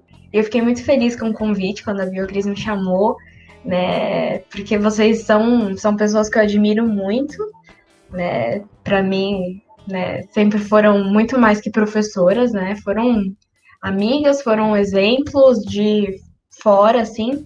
Foram pessoas muito reais. Então, é, eu sou muito grata pela oportunidade e eu também queria deixar aqui, né, que no, no, na Netflix existem vários documentários muito legais sobre essa questão ambiental, né? Tem o Cowspiracy, tem o, o Seaspiracy, que fala sobre a questão da pesca, né? Que é bem interessante, a pesca e os impactos ambientais. Oceanos de Plástico, eu acho que é um documentário que todo mundo deveria ver, assim, é um documentário super impactante né? Ele faz a gente repensar muitas coisas. E, e, e, tem mais um monte, né? Tem a série explicando que ela tem alguns episódios que ela fala de diversos temas. Ela fala sobre a crise global da água, ela fala sobre a questão do futuro da carne, enfim, tem várias coisas aqui, senão a gente vai se entender muito. Mas que quem tiver interesse, né, de pesquisar mais sobre, existem várias coisas, né? Livros também a Carlinha falou sobre a questão do anticapitalismo. Eu tava, eu tô até lendo livro sobre isso, como ser anticapitalista no século XXI, levemente influenciado aí pela, por umas pessoas. Mas é, a gente tem muita informação por aí. Eu acho que todo tipo de informação é válida, né? Toda busca pela mudança é válida. E, ah, eu queria indicar também uma série que ela é brasileira, é Aruanas. Não sei se vocês conhecem, é da Globoplay, assim, assim, uma série fantástica, né? E eu, como sou louca por essa questão ambiental, quando eu vi a série, assim, foi match, entendeu? No Tinder ali foi match, porque é uma série que fala sobre os, as riquezas brasileiras, sobre toda a questão ambiental dentro do nosso país. Então acho que é muito interessante da, de todo mundo ver. É uma série super curtinha. Ela só tem uma temporada, então quem tiver oportunidade para ver, é, fica aí a recomendação, né? E é isso. Quem se interessar e quiser bater um papo comigo também, sempre estou disponível. E se me chamar, eu volto outras vezes, talvez com menos vergonha. E, e é isso. Muito obrigada pela oportunidade mesmo. Obrigada, André. Prazer conhecer. Obrigada, Carlinha. Obrigada, Beatriz. Obrigada a todo mundo e por quem estava aí assistindo a gente. Eu vou fazer o meia culpa rapidinho aqui, gente. É, normalmente a gente avisa os nossos convidados que tem o momento Fuja da Caverna, que é o momento das dicas culturais. Eu não avisei a Marina antes da gente começar. Então, ela já deu todas as dicas culturais, não tem problema. A gente daqui a pouco vai para o Fuja da Caverna e a gente tem as suas dicas culturais já é, anotadas, tá? É, qual que é o teu Insta, Cris, se o pessoal quiser te ver? É, Cris, underline, Marina99. Tá Cristina Marina lá, então é só me seguir, porque eu estou começando eu vou começar a postar coisas sobre essa questão né, de sustentabilidade. Então, para quem quiser descobrir um pouquinho mais, e também eu sempre estou indicando loja, é, canais, é, perfis no Instagram que falam sobre esse assunto. Então, é isso. Estou lá para quem quiser também conhecer e para bater um papo também. Beleza, ela já, já é blogueirinha dessa área, porque os stories dela são bem legais, podem seguir. Eu só, de final, eu queria dizer que eu tô afastada da ETEC, né, onde eu dei aula para você já faz quase um ano, um pouco menos de um ano, e agora abriu brecha de novo para eu fazer processo seletivo. Eu só queria dizer que o que, que, me faz sair daqui da Praia Grande e prestar um processo seletivo em Santos novamente, no raio que o parta para pegar ônibus e aquele todo sofrimento são as lembranças boas que vocês deixaram, né? Você, uh, o pessoal do 3M1, então assim, não que as classes que venham não são boas, são boas, mas eu sempre entro numa classe, quando eu entro nas classes que vocês estudaram, eu olho e vejo vocês ali quando a classe está vazia. Então eu levo para sempre. E nós somos modelos mesmo, principalmente do que não fazer. Continue no seguinte. Vamos para as dicas culturais, André? Fuja da caverna. Vamos falar um pouquinho sobre cultura. Nesse momento, a gente sempre passa para vocês algumas dicas interessantes daquilo que está acontecendo no mundo do entretenimento. E a nossa convidada, a Cris Marina, já deu várias dicas relacionadas à sustentabilidade, vários documentários. Galera, o documentário é muito legal muito bacana. É, inclusive, hoje eu vou falar de um documentário e espero que a Aranha não esteja pensando em falar Filho da ele. mãe! Brincadeira, eu vou deixar para você, vou falar não, sobre outro. Falar. Pode falar, pode falar. Mas eu acho muito legal a ideia do, do, documentário, porque faz você saber, se informar e conhecer sobre muitas coisas que hoje estão presentes no nosso dia a dia e que só estão presentes porque alguém lá atrás lutou por isso, batalhou por isso, passou um perrengue gigantesco para que isso fosse é, hoje uma realidade. Eu vou falar então, Carinha, porque a gente assistiu, a Carinha assistiu, eu também assisti, e foi impactante, assim, né? Então, inclusive, nós temos talvez o nosso favorito ao Oscar. Exatamente. Não vou deixar você falar, você está tão afim de falar desse? Pode falar. Eu deixei eu vou falar de um outro. Pode falar porque eu deixei na manga outro, porque eu tinha certeza que você ia fazer isso. Então vamos fazer o seguinte. Leal. A gente, a gente fala os dois. Eu vou falar da, da minha parte, você fala que eu vou falar de outro filme também. Eu vou começar então falando desse documentário que a gente estava comentando aqui, que chama, se chama-se Creep Cramp. É, no começo do documentário, você vai falar assim, nossa, mas que ruim esse documentário, porque é, são com, feito com resgate de filmagem antiga, feito pelas próprias pessoas.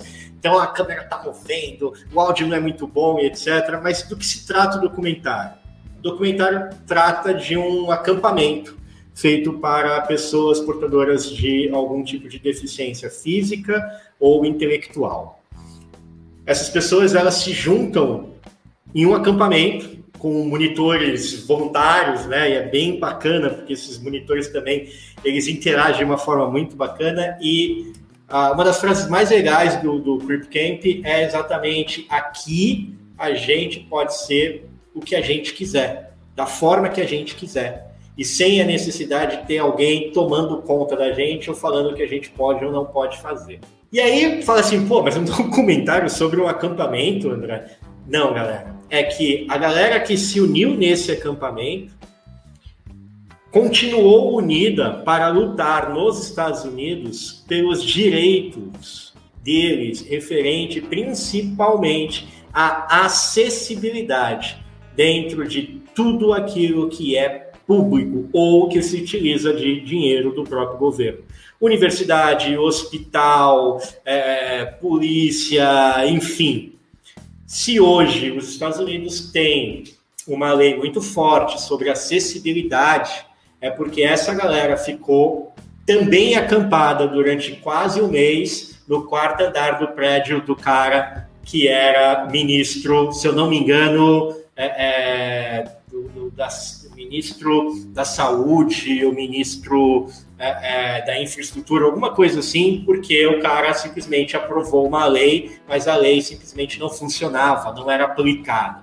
E essa galera ficou um mês acampada nesse local. Mas assim, você está falando, ah, um mês acampada no local, mas a gente está falando de pessoas que tinham é, sérias dificuldades de locomoção, pessoas que não tinham como deitar, que ficavam deitadas no chão e que sentiam muitas dores, pessoas que tinham problemas com relação à evacuação, né, entendendo de certa forma assim as necessidades é, fisiológicas, e essas pessoas ficaram ali por um mês. E o mais legal, quem ajudou eles na alimentação foram os Panteras Negras, que é um outro movimento extremamente importante nos Estados Unidos que lutava pela a, a, o poder do, do, do, público negro de poder votar, de poder trabalhar, de poder ser, de poder pegar um ônibus junto com a pessoa branca, de poder frequentar o mesmo vagão de metrô,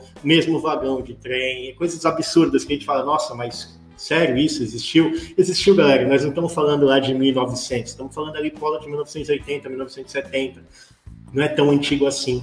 Então vale a pena vocês assistirem o documentário Grip Cramp. É, a Carinha vai falar um pouquinho mais sobre ele. E por último, eu vou falar assim, de um filme chamado Druk, que é Drunk, mas é Druk porque ele é norueguês, cara. É um filme muito legal que fala de quatro professores que em um determinado momento eles percebem que eles precisavam se soltar mais para poder dar as melhores aulas, que eles já não estavam mais tendo gosto por aquilo. E aí eles levantaram uma pesquisa de um, de um de um cientista que fala que falta no corpo de um ser humano, na verdade, para que ele possa interagir mais, criar mais e ser mais espontâneo, 0,05% de álcool. E aí eles testam a pesquisa e todos os dias eles precisam manter o corpo com 0,05% de álcool. E aí, obviamente, que o filme é muito louco, porque a partir daí tudo dá certo e tudo dá errado ao mesmo tempo. É um filme norueguês, vale a pena vocês assistirem. Pronto, dei as minhas dicas. Cris, com você. Não, eu vou pegar o gancho, né, cara? Opa, desculpa. Então, Cris, não é com você. Vamos agora retroceder. Carlinha, é com você. Bom, primeiro é o, o que, que eu quero pegar do, do Creep Camp para falar para vocês tudo isso que o André colocou, que me deixou muito. A, a cena que eles sobem o Capitólio rastejando é muito forte. Outra coisa que eu gostei do filme é quando aquela, acho que é Denise o nome dela, que ela tem paralisia cerebral, é casada e tem um filho, ela conta que ela chegou no hospital com gonorreia, mas ela foi diagnosticada com apendicite e tiraram uma apêndice boa dela, porque não cabia na cabeça do médico que uma pessoa com paralisia cerebral tinha vida sexual. E ela vai acabar se tornando uma militante da vida sexual. Ela tem uma camiseta que é muito legal, que é deficientes também gozam, mulheres deficientes também gozam. E é, é, muito interessante a gente pensar nisso, né? Mas o que, que eu acho legal? Eles deixam muito claro que eles só se perceberam deficientes e que eles tinham direitos a partir do momento em que eles se reuniram e tiveram liberdade para ver isso. Então, a consciência é muito importante na busca de direitos e de mudanças de hábito. E aí eu vou pegar o, o link com um, um filme chamado M8, é, Quando a Morte Socorre a Vida. Não sei se vocês já viram, é um filme brasileiro muito forte. E tem, eu acho que tem um gancho com esse. Como eu assisti os dois muito próximo, eu fiz esse gancho.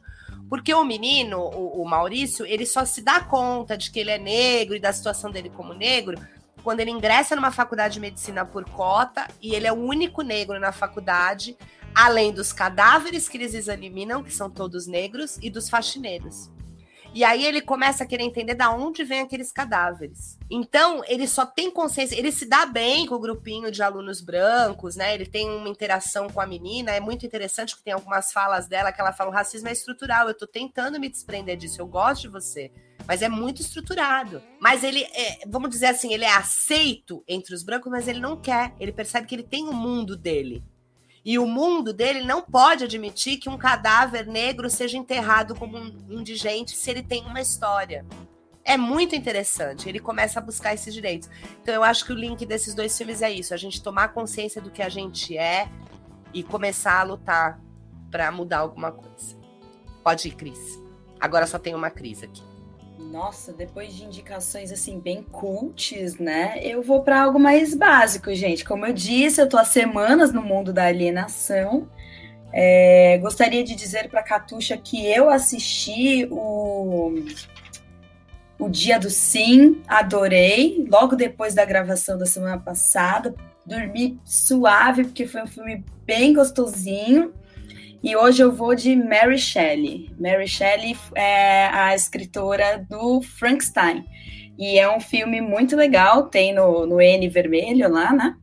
É, a gente já falou que é na Netflix mesmo, então vai. É, e é bem legal, porque o filme conta o como ela conseguiu escrever esse livro que até hoje vira filme e afins. Então vale bem, bem a pena assistir. Super tranquilinho, atuações muito boas da, da irmã da Dakota Fanning, que eu esqueci o nome. É... Super levinho, gente. Curtinho, nada cult, mas bem bacana. Muito bem. Então agora vamos para o nosso momento de dar informações ao público, né? Notícias. Notícias surreais. Notícias.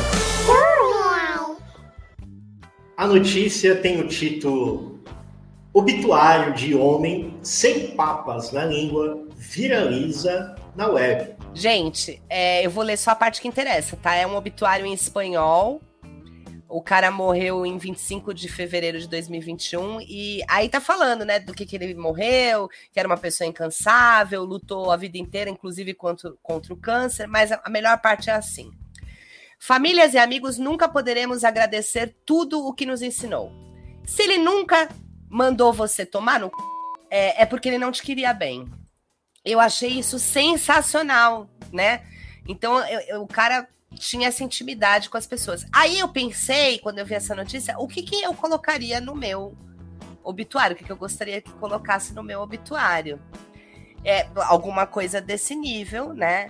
Se ela nunca, se ela nunca foi irônica com você, então ela não te amava. Se ela nunca expressou o mau humor dela e sempre sorriu, pode ter certeza que ela estava sendo falsa com você. Alguma coisa assim. Cris, o que, que você botava no seu? Nossa, sim, da lata. Se ela não deu uma gargalhada de algum comentário seu, é porque foi muito sem graça. Ignora.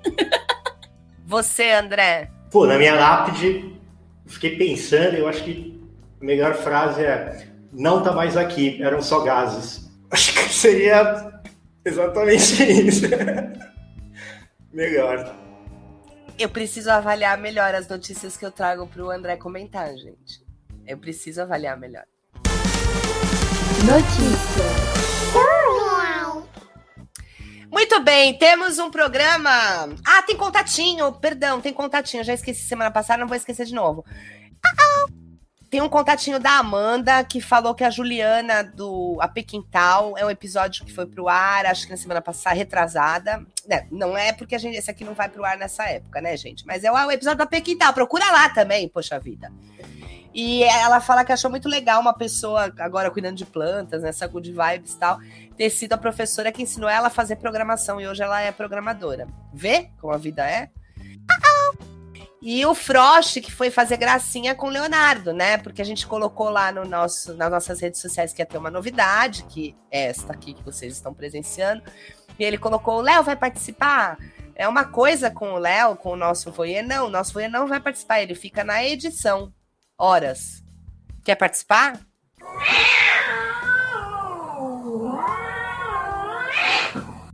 Ótimo. É, aproveitando uma fala que você teve, Cristina, que você falou assim: aqui em casa sou eu que mando nas compras, porque eu moro sozinha. Tá? Aqui em casa eu moro com um monte de gente, mas quem manda sou eu também. Muito obrigada. Vejo vocês na próxima semana, tanto vocês daí da telinha quanto vocês aí dos comentários. Espero que vocês tenham gostado, que seja um estímulo e uma boa influência para vocês e tenham uma excelente semana. André? Bem, eu só queria fazer um comentário. O Frost fala do Léo, mas eu vou fazer uma propaganda dele aqui. O Frost tem um projeto, aliás, ele já veio aqui com esse projeto chamado Santos das Cegas e esse projeto está virando um documentário. Para que ele realmente se torne um documentário, é interessante o apoio financeiro, obviamente, porque nada de graça. Então, quem quiser aí apoiar para a realização de documentário de um projeto incrível, né, que cresceu é, é, de uma forma é, até com, com incentivo da própria próprio poder público, é só entrar lá no Catarse e procurar Santos às Cegas, e aí você tem várias né, formas de, de apoiar esse documentário. O Frost é um grande amigo nosso, né, e a gente está ficando com 20% daquilo que vai lá para o Catarse. Beleza, Frost? Valeu. Mentira, 20% vai para a carreta furacão. É, eu queria dizer para vocês é, que estão nos ouvindo que para de gastar com coisa supérflua que você não precisa e ajuda o seu comunicador independente. E é de coração mesmo. Pô, se você curte, se isso te traz alguma coisa boa, pô, eu escuto esse. Não precisa ser o nosso, não, tá, gente? Ah, eu escuto esporadicamente o podcast de vocês, mas eu escuto um outro que é muito bom. E eles falam sobre sei lá, filme, que é uma coisa que eu gosto muito, eles trazem notícias quentes toda semana, e eles eu escuto sempre e tal. Vê se o cara é independente, vê se ele tem uma rede de apoio, apoia.